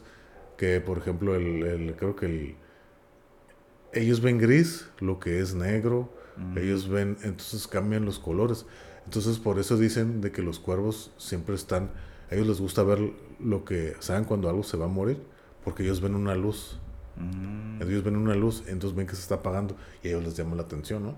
Entonces pueden estar durante todo el proceso de que algo se está muriendo y ya cuando se muere, ¿no? Ven que se apaga la luz y como no ven luz, a ellos se les hace raro, se ven que, oh, por eso se quedan. Entonces dije, órale, no sé si sea cierto eso o no, pero son interesantes. Entonces, por eso o sea, algo, hay muerte y todo, por eso los cuervos rondan, por lo mismo. Pues sí. Por lo mismo. Entonces dije, órale, está interesante eso, yo no sabía. Y yo no sabía eso lo que me llamó la atención, ¿no? De que en la oscuridad, ellos, para ellos es blanca, su oscuridad. Órale. Entonces no negra como para nosotros. Dije, órale, está, me pareció interesante. Ahorita hablando. Pues sí, de hecho, ajá, sí, los animales perciben diferente. Este, ya sabes que, que hay ciertos peces que ven en la oscuridad, ¿no? Y ven el brillito, ¿no? O sea, perciben el brillo en la oscuridad y pues se van sobre esos, ¿no? Son sus presas. Es como las serpientes, las serpientes también ven en infrarrojo. No todas, hay unas que sí. Por las ratas, ¿no? Que, que las ven en, en, ahora sí que como el depredador, y pues van sobre ellas. Pero por ejemplo los gatos, eh, parece ser que ven cinco veces mejor que las personas de noche. Mm. Por eso, no sé si has visto cómo se les enciende el, el, ojo. Ah. Y pues ellos ven como en una tonalidad verdosa, le mm, llaman. Pero pues, perciben mucho mejor que las personas. Sí. Pero fíjate, yo nunca he entendido cómo pueden, cómo pueden saber cómo ven esos los cálculos. Ajá, esos cálculos. Eso es lo que yo nunca he entendido. Cómo. Yo creo que será más especulativo, ¿no? Digo que ya puedes abrir, disecar eh, un ojo de un perro, de un gato, lo que sea o que lo puedes analizar y te puedes dar esa idea más o menos, ¿no? Pero no como para afirmar, no, así ve el gato, así ve el, perro, ¿no? Y precisamente el otro día estaba viendo un, un, como un artículo de que cómo ven los animales, ¿no? De que por qué los perros en realidad que parece que ah, están viendo la tele, pero no. O sea, ellos lo que ven las rayas, ¿no? Que de repente se ven con la... Ajá, las rayas, ¿no? Y más ahorita que ya que las televisiones son HD y todo, entonces y es un poco más nítido para ellos y parece que la ven, pero no. Mm. Entonces te hablan desde los perros, los gatos, varios animales, las moscas, cómo ven y todo, ¿no? Como las moscas, los ojos de las moscas no se mueven, es más así fijo, pero ven así, pues, chingo, pero lo ven lento, entonces pueden, por eso, si tú quieres aplastar una mosca, pueden, como ven ellos todo lento, entonces alcanzan a escaparse. Entonces está hablando un montón de, de las visiones de los animales y está interesante. Pues igual, no sé, o sea, a mí algo que me gusta es, por ejemplo, a veces leer los, los estudios como tal, ¿no? Entonces, digo, aunque no, aunque yo no sea como experto en, en, física o en otras cosas, sí puedo leer, por ejemplo, pues un paper. ¿Por qué? Porque te dicen, pues, primero un resumen, luego te dicen sus hipótesis, cómo lo hicieron, y al final viene la discusión, ¿no? La discusión son como las limitaciones, o sea, qué, qué limitantes hay, qué contribuciones hubo y qué se sugiere para futuras investigaciones. Casi en todos los documentos, los papers o los eh, artículos científicos tienen esa, esa estructura. Entonces, a veces no tienes que leer todo, ¿no? no te enfocas en los resultados, cómo lo hicieron. órale. Entonces, este... Y ya cuando, cuando te vas haciendo más hábil, pues ya puedes leerlos y hasta criticarlos, ¿no? Así como dicen, pues eh, pero no hicieron esto y esto y esto. Entonces, eh, habría que ver cómo es que llegan a esas conclusiones, ¿no? O sea, ¿qué midieron? O sea, si midieron la cantidad de... Era un estimado, una estimación de, de cuántas este, eh, células en el ojo tienen los gatos o qué sé yo, ¿no? O, si hicieron pruebas en la noche de, de, hasta dónde alcanzaban a ver y por qué las personas solo vemos todo oscuro, ¿no? Que yo como sigo diciendo, en la oscuridad pues es cuando nos volvemos primitivos, ¿no? Porque se va la luz y ¡ah! De repente, ¿no? sí, pues mucha gente que ya lo hablamos, ¿no? En, el episodio de los miedos. Eh. ¡Ah! Se asustan o todo y sale el, el, temor, ¿no? Del, yo creo que el, ese, ese miedo inculcado desde hace miles de años. Miles y millones de años, ¿no? Así que, ah, muy oscuro, es peligro. Claro, ah, te sientes vulnerable, ¿no? Pues sí, claro. Pregúntale a cualquier persona que tenga que pasar en una calle donde no haya luz. Eh. De hecho, es una de las, de las cosas que más este, solicitan aquí en, esta ciudad, ¿no? Que el ayuntamiento ponga luz en todos lados. Yo de repente digo, pues no, imagínate, no, no tiene que haber luz en todos lados. Pero bueno, ya somos otras cuestiones de seguridad. Entonces, este, sí se me hace interesante eso, ¿no? Y ya, por ejemplo, eh, otro de los... Han, han, habido, bueno, ya si nos pasamos al otro lado del espectro, a lo de los rayos X, este pues hay artistas que toman estas este, cámaras que hay ahora de, rayos X, o sea, no, no cuando te van a hacer una radiografía o, rayos X, sino que hay cámaras, ¿no? Que se utilizan, por ejemplo, en los aeropuertos, ¿no? Como estas críticas que había en Estados Unidos que se pusieron muy estrictos y ya te ven, te ven los huesos, te ven así como algo ahí. Si Ajá. traes escondido algo, pues te Sí, lo van a identificar. Sí. Entonces hay unos artistas que toman fotos desde lejos, ¿no? En el metro o en un camión y pues ahí ves a las personas que traen el teléfono, los audífonos, sombrero, y pero pues se ve nada más como aquí, ¿no? La- pues ahora sí que radiografías. Sí. Se me hizo bien interesante. Pero, por ejemplo, me gustó mucho el, el, eh, identificar, me puse a indagar realmente cómo se llegó a, a identificar los rayos X. Mm. Entonces, porque pues mi hija tiene un cuento que le gusta mucho y está muy bonito, así, de, de Mary Curie.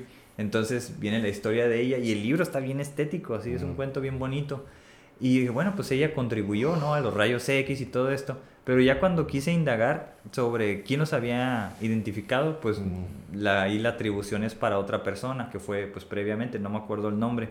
El chiste es que era muy similar a los ejemplos que puse de Isaac Newton, ¿no? Los Isaac Newton, Isaac Newton, de que tenían el prisma y pues ponían ahí el, eh, la proyección hacia allá. Entonces, la diferencia era que él ya a- había creado como un tipo de, pues lámpara o foco, así como más largo, Sí. y la, la luz se veía como fluorescente, verde, un, un verde fluorescente. Entonces dijo, ah, caray, esto está como muy extraño. Pensaba Sí. que era como... La gente le decía que eran como espíritus que, Sí, que sí, se atrapaban, ¿no? Entonces no, pues no puede ser. Entonces la lámpara pues empezaba a llenar un poquito azul, pero él la, la tapó con una caja y de pura suerte, es lo que él cuenta, ¿no? Es lo suave de cómo describían sus experimentos. Tenía una, pues una hoja blanca que realmente estaba hecha como con un material que era un tanto, como le dicen, incandescente o, o fluorescente. Entonces los rayos X llegaron a impactar a la hoja cuando no era directo, o sea, estaba cerrado, estaba tapado los rayos X y la hoja se empezó a poner fluorescente. Y dijo, ay, güey, ¿qué es eso, no? Entonces se hizo bien interesante y dijo, ok, ya sé qué voy a hacer. Mm. Entonces agarró la hoja y la puso debajo de la, del foco Sí.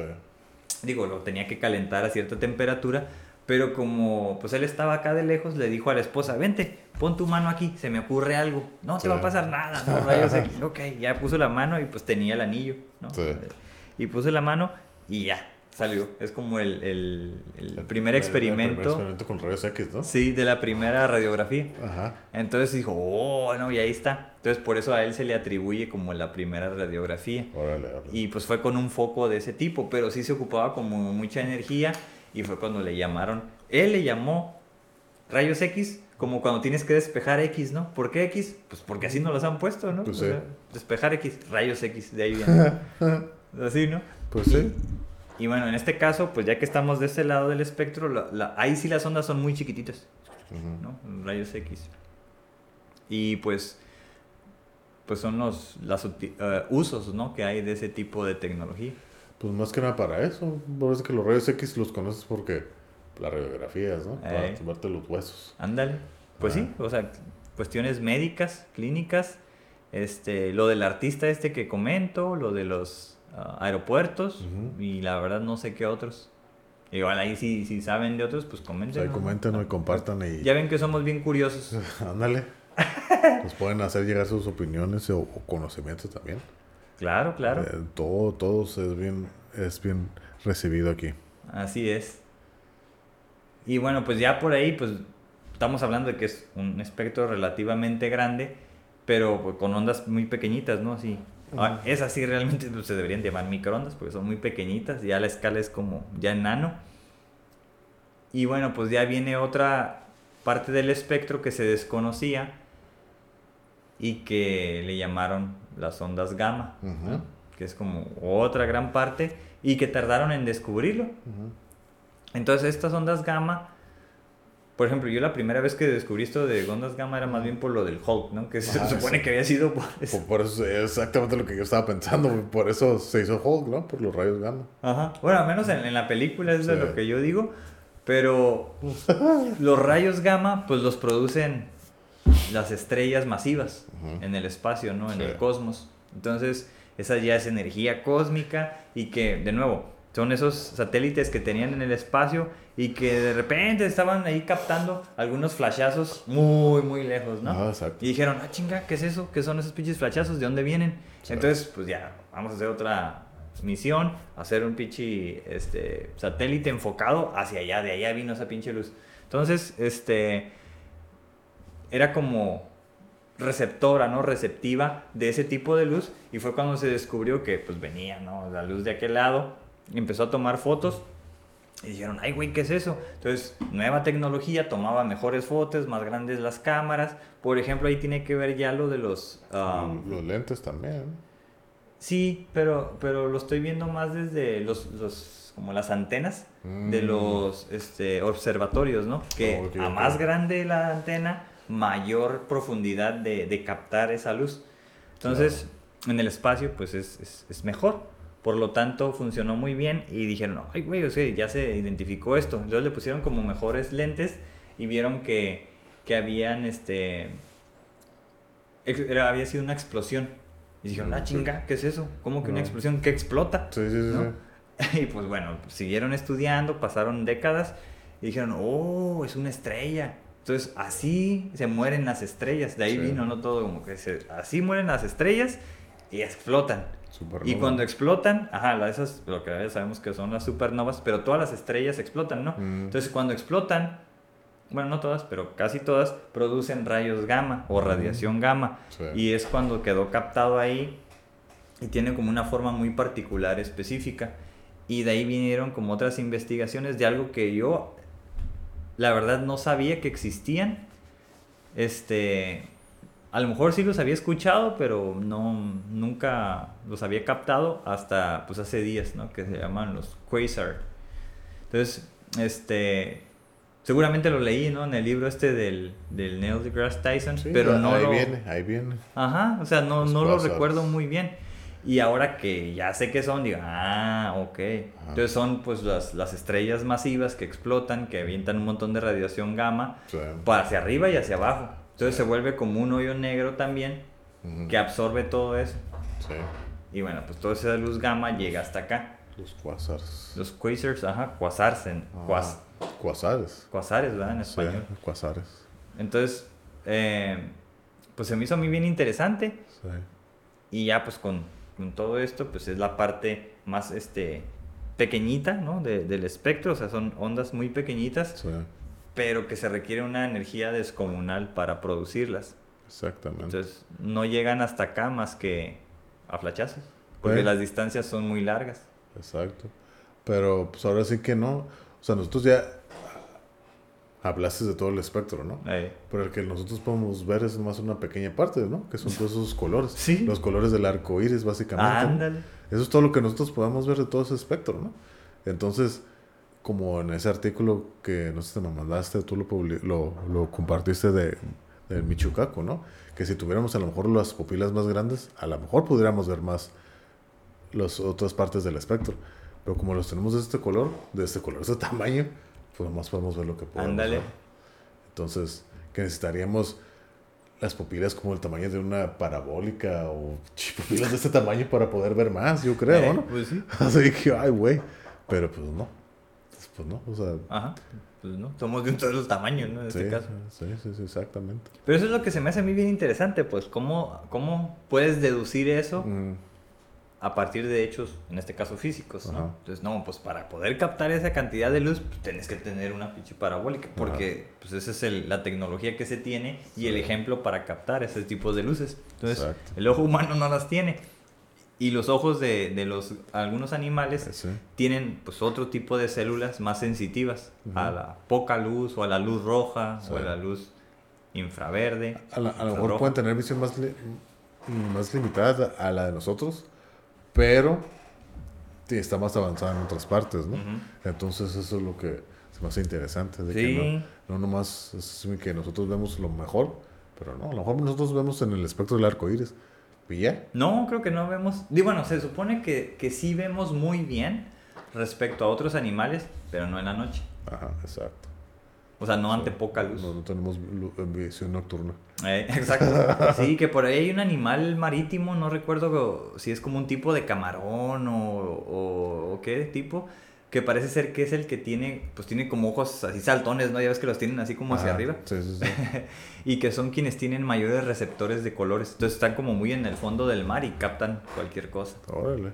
Se me hizo bien interesante y dices, pues sí, o sea, porque por ejemplo en un nivel, a cierta profundidad, la luz infrarroja ya no llega Ujú. y la luz roja tampoco. No. Por lo tanto, lo que alcanza a llegar más es la luz, la luz azul. Ujú. Entonces, eh, por eso puedes ver que, que hay plancton y que cada cierto tiempo se, los microbios se alcanzan a ver incluso desde el espacio de manera verde, como Sí. cuando la primavera, ¿no? Que todo se empieza a poner más Sí, verde. sí. En el mar incluso se alcanza a ver más, pero ya no más. O sea, a partir de ahí, ya en lo profundo, donde hay muy poca luz, pues ahora sí que son ani- animales que han sido, bueno, han evolucionado para captar como los mínimas eh, cantidades de luz. incluso como hay muy, muy poca luz o casi nada, los animales ya no son ciegos. ¿Eh? Porque ¿de qué te sirve tener ojos si no puedes ver, no? Exacto. Sí, sí, no hay luz, exacto. sí, evolucionan, ¿no? Para hacerse ya ciegos si no tienen ojos.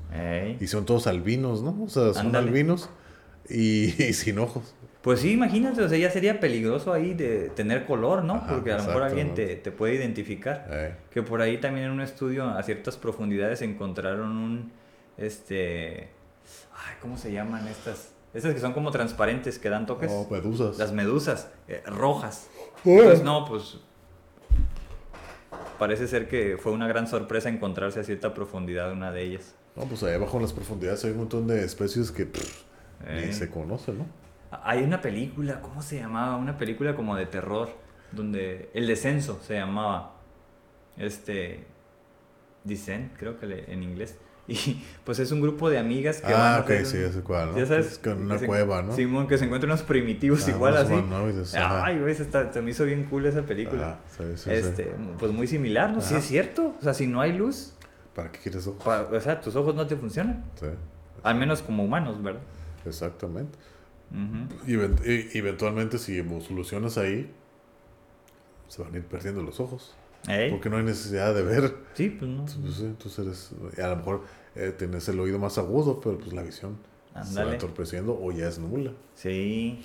Que fíjate, precisamente ahí entraríamos a cómo el, el ser humano percibe, ¿no? Ya no la luz, sino, por ejemplo, en algunos estudios que se han hecho, a las personas se les pone pues así como la, ¿cómo se llama? La funda para no ver.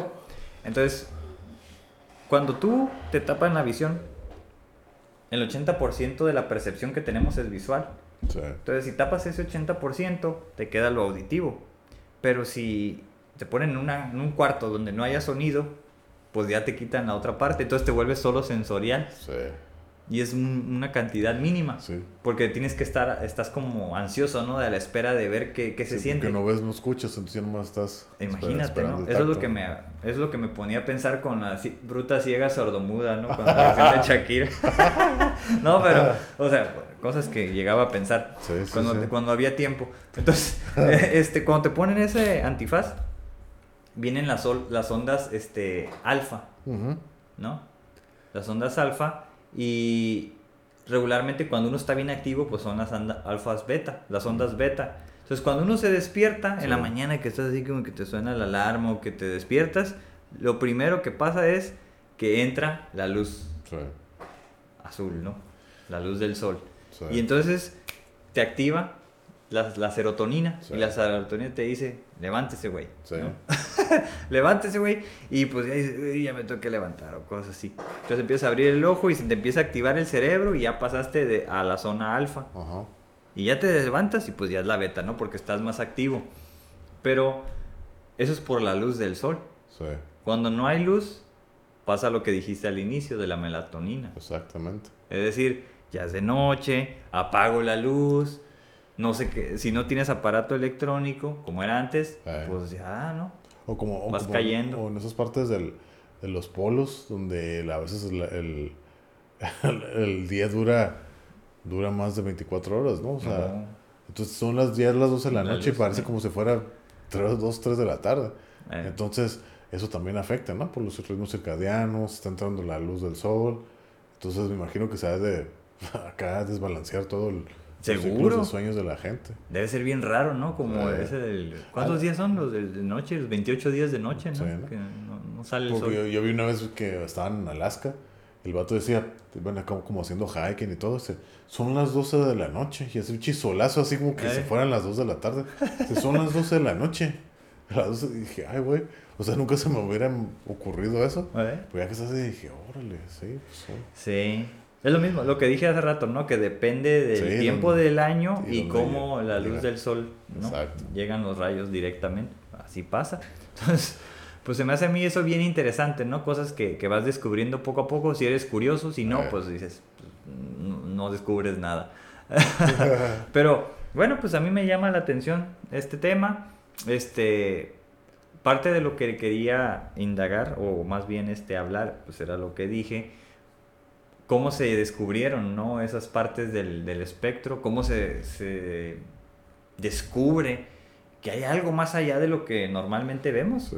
Entonces, pues, eh, ensayo y error, este, aunque ahora pues ya ante tanta tecnología, incluso algo que se, que se hizo un estudio más este, moderno fue sobre si el cerebro humano es capaz de percibir el electromagnetismo. Ok. Yo dije, ah, chica, chica, a ver cómo es eso. Ajá. O sea, ya de todo lo que estoy haciendo del campo electromagnético, Sí, sí, sí, sí. o sea, vamos a reducirlo y cómo el cerebro lo podría percibir. Mm. Entonces, de ahí habría que partir de que hay algunas especies animales que se guían por la Por- energía electromagnética. Exactamente, ¿no? Como las aves. Exactamente, por eso pueden, por ejemplo, los pichones esos, ¿no? Las palomas que llevaban los mensajeros, los mensajes y regresaban. ¿Cómo no sabían ellos dónde viven? Simplemente que se, se guían con ciertos patrones. Eso es lo interesante, ¿no? Que no es que sepan, ah, yo vivo en, en esta calle y voy a ir sí, como el Google. Maps. No. Eh, O sea, es como, se, se basan en otros parámetros. También los peces, ¿no? También. Por y- eso se mueven acá bien. Todos sincronizados también. Fíjate, sí, algo que no sabía es que, por ejemplo, algunas especies, Ajá. este, pues funcionan de forma muy particular, ¿no? Por ejemplo, los, los perros cagan casi siempre como en, en orientados noroeste. Yo no sabía que casi siempre, por lo general, si le pones Ah, caray, atención, Noroeste. Ajá, si tú ves cómo caga un perro, por alguna razón, es muy probable que sea como en cuestión noroeste. Como, como, y dije, ah, caray, ¿en serio? ¿Y eso Pero por bueno, qué?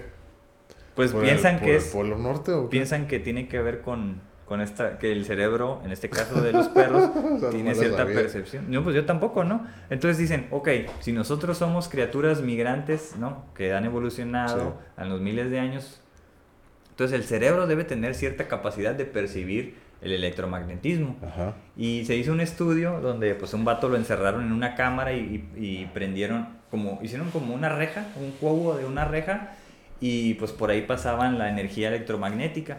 Entonces sí hubo ciertas fluctuaciones en las puntuaciones de, de cómo el cerebro percibía porque estaba cerrado. O sea, no había sonido, Oh, este, no había tacto y no había visión. Entonces hubo ocho minutos así, ¿no? Como Eso es puro olfato y gusto. Ajá, pero tenía pues el casco este, ¿no? Donde Mm. perciben pues toda su actividad Sí, sí. cerebral. Y sí hubo unas, este, unas eh, alteraciones en, la, en el flujo de la energía, porque así como, como la energía pasaba por acá, Ajá. pues decían que también por él tenía que pasar, pero que había fluctuaciones. Entonces dicen, bueno, entonces parece ser este, este descubrimiento, a pesar de que es algo controvertido, parece ser que, que sí tiene, bueno, de nuevo, una contribución en que el cerebro humano puede captar la energía electromagnética. ¿Con qué implicaciones? ¿Quién sabe? Pero lo que dicen ellos, que probablemente entonces los antepasados navegaban así. Puede ser que sí. Pero por ejemplo. mm, Bueno, pues sí. Cosas curiosas de este Sí. mundo mundial. Eso sí. No, pues está interesante, ¿no? Los... Pero a mí lo que, como dice, ¿no? Lo que, lo que uno ve no es ni la mitad de lo que no ves, ¿no? Ándale.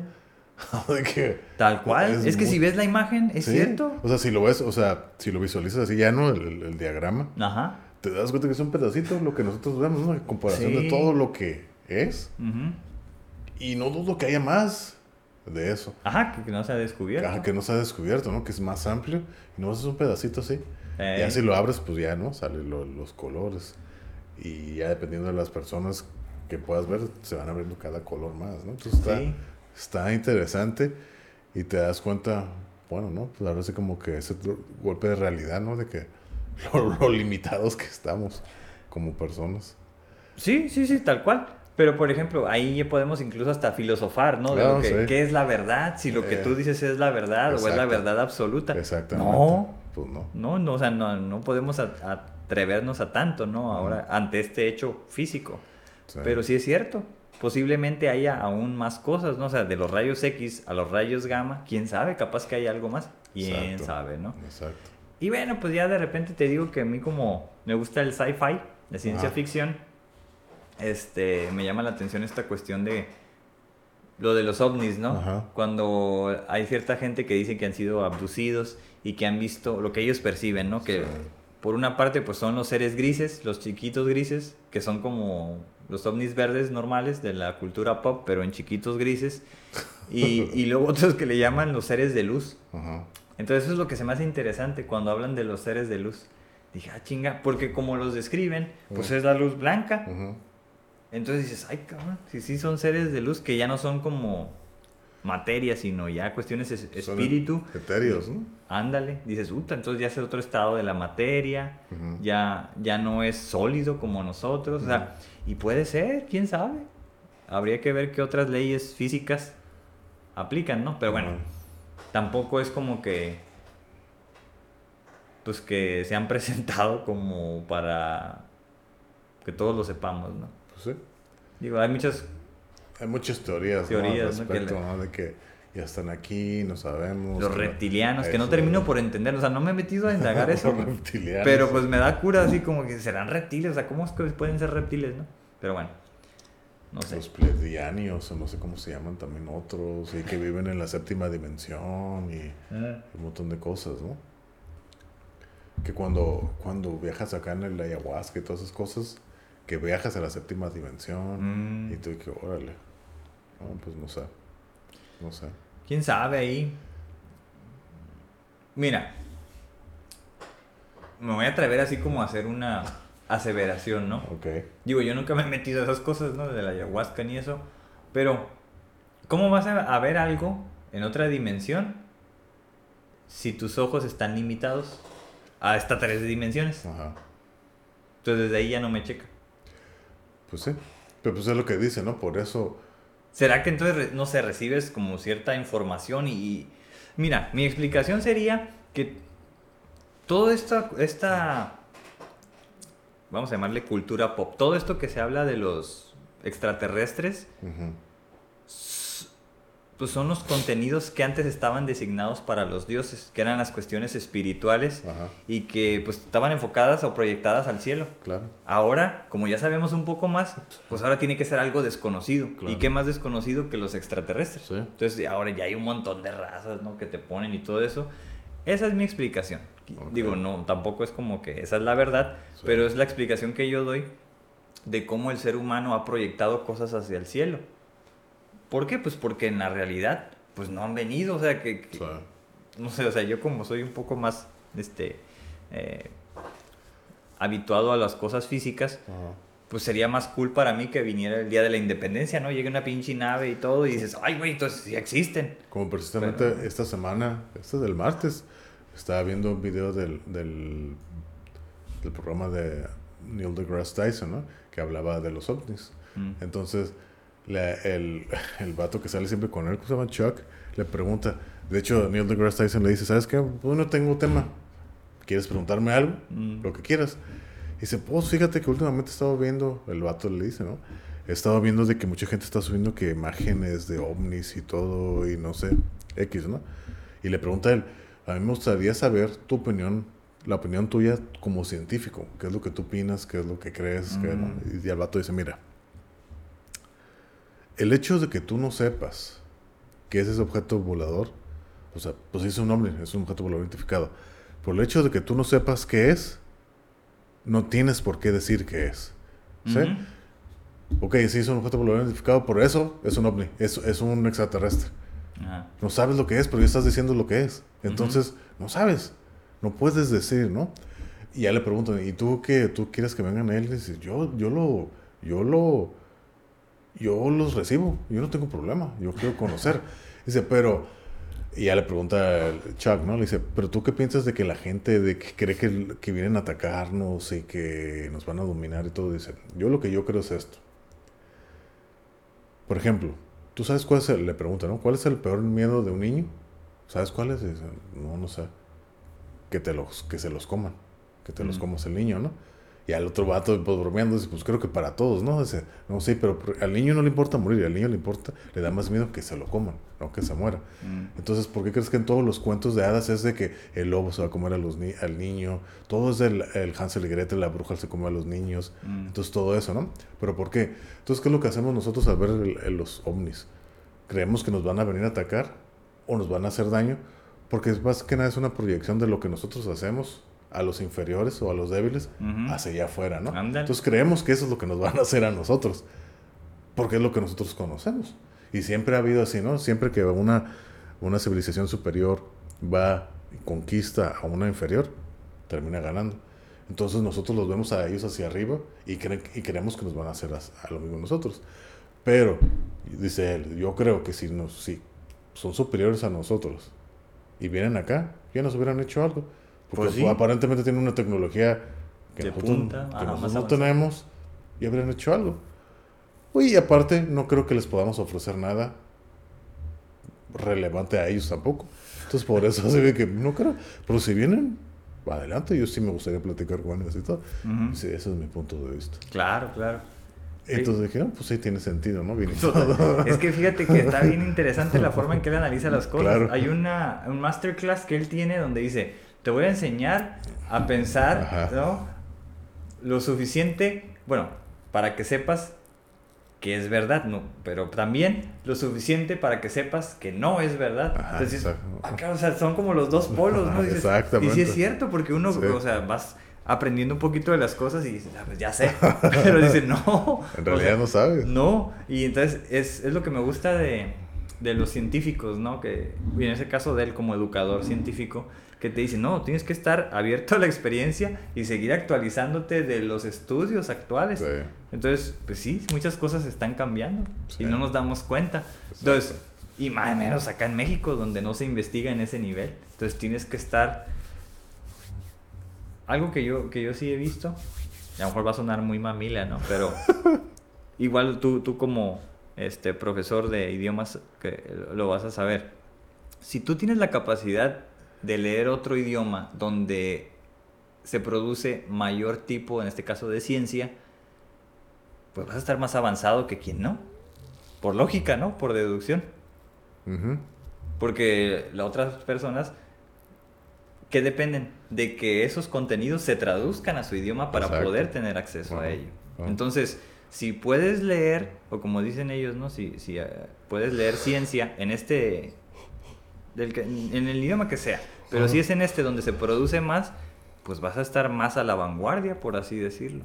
Sí. Entonces, eso es como parte de lo que a mí me gusta y, y me llama la atención y por eso, pues como gente curiosa, me pongo a indagar así, ¿no? O sea, buscar documentos científicos. Sí, ¿no? Como precisamente ahorita que dices eso, ¿no? Hace rato estaba viendo un, un video de, de Jordan Peterson que dice de cómo China produce y produce ingenieros, ¿no? Y creo que estaba diciendo que el año pasado, o no sé cuándo, que todo, cada año China produce más ingenieros de los ingenieros que ya existen en Estados Unidos. Mm. Entonces, y se van avanzando rápido. Por eso están, por eso es la, ya es, una, es la potencia número uno que más que Estados Unidos. Por lo mismo, ¿no? Y esos güeyes les enseñan, tas, tas, tas, eh, pues sean ingenieros. Y si crean cosas pues, desde muy simples o hasta cosas muy avanzadas que son, que ayudan a la, a la vida diaria, Ujú. una tecnología que te, te imaginas. Y que te quedas, ay, güey. Sí. Porque están tas, tas, tas, tas, tas, tas, tas. Dice, y para que veas de la calidad del, del nivel de la educación y todo, de lo que conlleva con todo eso, ¿no?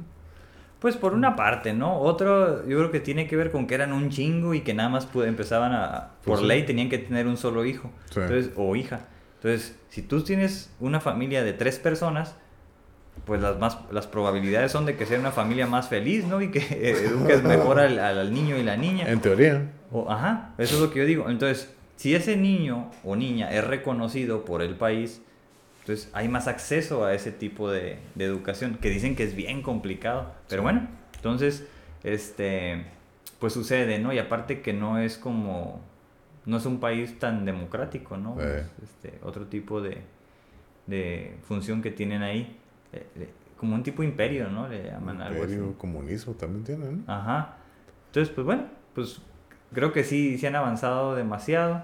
A mí lo que me gusta es que ya se aventaron la noticia de que van a poner una base lunar con Rusia en, en dos, tres años. Mm, La, eh, digo, la, la agencia china, mm. Sobolita, ya enviaron hace unos 3, 4 años una primera misión a Marte, exitosa, ¿no? Y pusieron así con una pinche cámara gigantesca Mm. cómo van acercándose y cómo aterrizan, digo, lunizan, no sé cómo se le llame, bien suave. Y dije, wow, ¿no? O sea, así como se me hizo. Yo, yo cuando supe eso lo quise seguir, porque dije, órale. Ay. O sea, yo no, yo no viví en los 60, ¿no? Ah, cuando pasó sí. lo de, Sí, lo de sí. allá.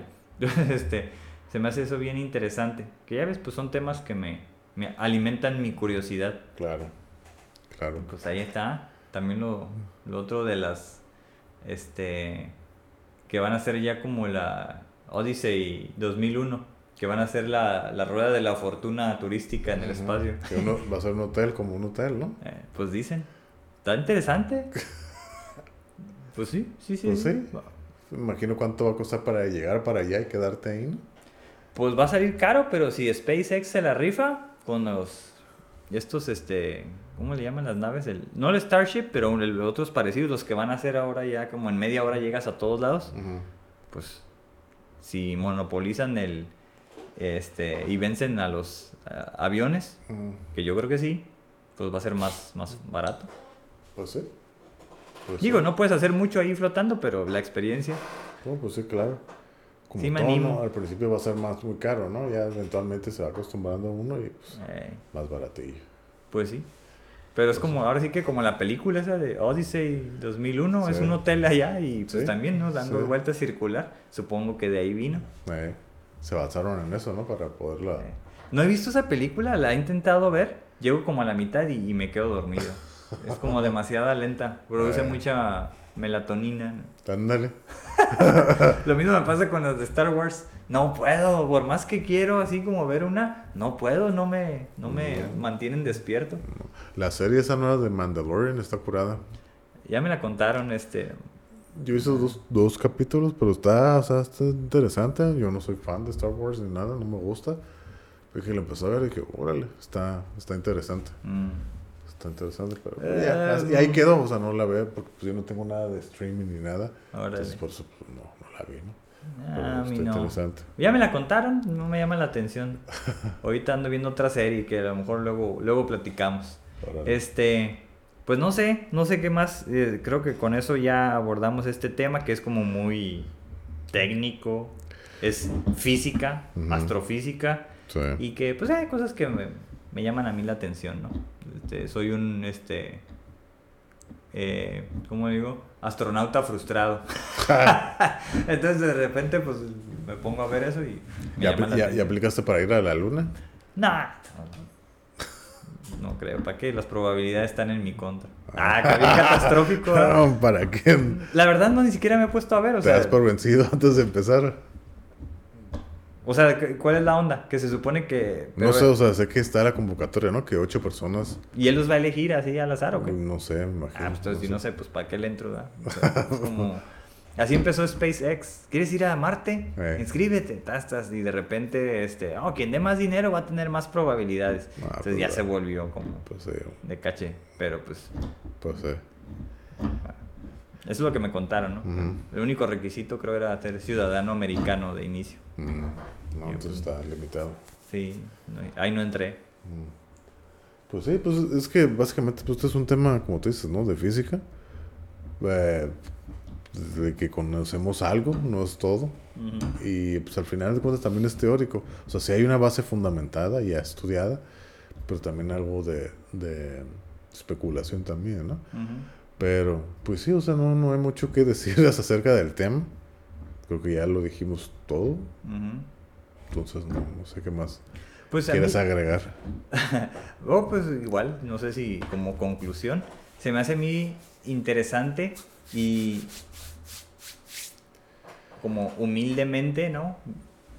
De reconocer que lo que somos capaces de ver, porque le atribuimos mucho a lo que podemos ver, ¿no? Y muchos de, de las, ah, la gente que, que se siente como muy, este, ah, intelectual es lo que podemos ver, ¿no? Y yo era, yo era así antes, pero cuando descubrí eso dije, oh, ok, y, o sea, yo, si yo veo como un hecho real, científico, ya me adapto a eso. Entonces digo, ok, Ok. entonces eso cambió como mi, mi forma de pensar. Entonces ya, ya no soy tan radical, no, no, no me cierro, sino digo, ok, ya, ya entendí. Sí. Entonces, la parte que vemos es muy limitada. Entonces, no podemos atribuir a nuestra visión, que por sí es muy limitada, todo lo que ¿no? Todo lo que nosotros Que sea la, real- O la- sea, la realidad total, ¿no? Exacto. O sea, ¿por qué mis chicharrones van a ser los únicos que van a tronar, no? Exacta- exactamente. O sea, no. No, o sea, pues, ¿quién soy yo? Entonces, pues mejor ahí fluyes con, con el avance científico. exacto. Por eso digo, es, es como una lección de humildad.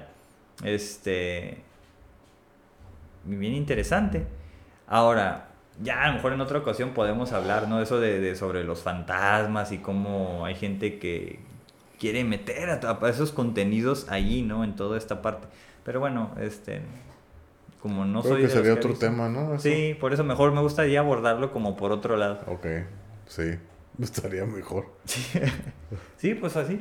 Ese es como, ahora sí que lo que tenía que decir y pues así como conclusión, pues básicamente ese, ¿no? El hecho de, de abrirse a la experiencia, de conocer qué más cosas hay y tampoco a dar por sentado que eso es todo. Exacto. Seguramente hay algo más que no se ha descubierto y Sí, lo, lo que yo creo. O sea, como el dark matter, ¿no? Ah. No sabemos bien o no se sabe bien qué es, Ajá. pero ya se sabe que hay algo, pero no se sabe qué es. Más bien el Dark Energy, ¿no? Es el Dark Energy. También. Se sabe que, que ahí está. Y que es parte, gran parte de lo que mueve el universo. Pero no se sabe qué es, ¿no? Está bien interesante todo eso, Y- que le da estructura. Exactamente.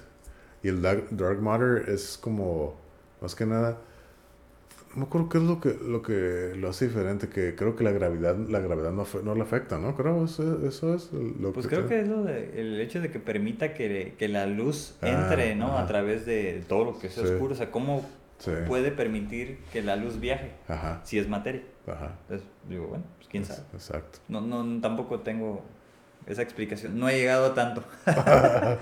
Pues sí.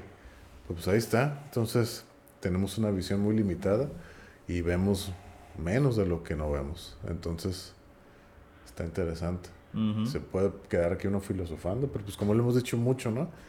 De, no, de nada te sirve quedarte ahí porque te engranas y, y ahí te quedas y hasta puedes perder la cabeza. Entonces nomás aceptar lo que es.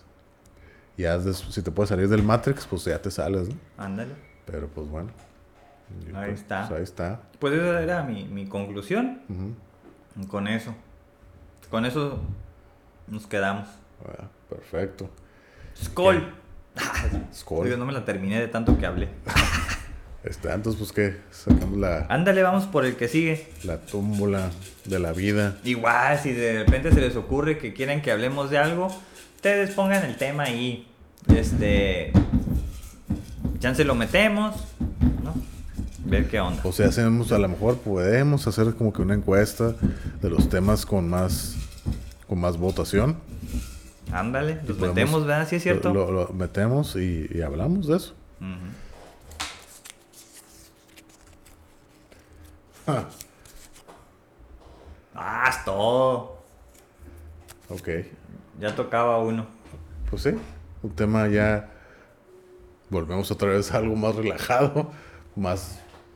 Pues no voy a decir divertido, porque para mí también esto es divertido lo que hablamos. Todos los temas que hemos hablado para mí son divertidos, pero tienen su contexto diferente, ¿no? Así como que son como más serios, más formales, otros como más relajados, ¿no? Sí. Pues que porque a lo mejor sabemos un poco más de eso, tenemos como más noción. Yo Ajá. creo que lo Pues vuelve sí. más, Pues sí. más ameno. A lo Ah. mejor, ¿no? Pero Ah. sí, sí, sí, sí. Me, me llama la atención. También ya lo estaba esperando. Ok. Pues ahí está. Entonces terminamos este episodio número 23. 3 o episodio 5 de la temporada 2. Y pues ya saben, ¿no? De nuevo, ahí denle like, me gusta, suscríbanse, compartan, que eso es lo que más ayuda a compartir. Y comenten, comenten, hagan ahí nomás, ah, mira, está curada, no me, me gustó, lo que quieran. Eso también ayuda. Ahí en Facebook y en YouTube. Y ahí estamos en todas las plataformas. Todas las plataformas tienen links para todas las demás plataformas. Los videos, eh, el capítulo se suben todos los lunes a las 12. Entonces, para que estén ahí atentos. Sale. No, con eso cerramos. Estamos ahí al pendiente. Nos vemos la próxima. Sale. Nos vemos. Arre.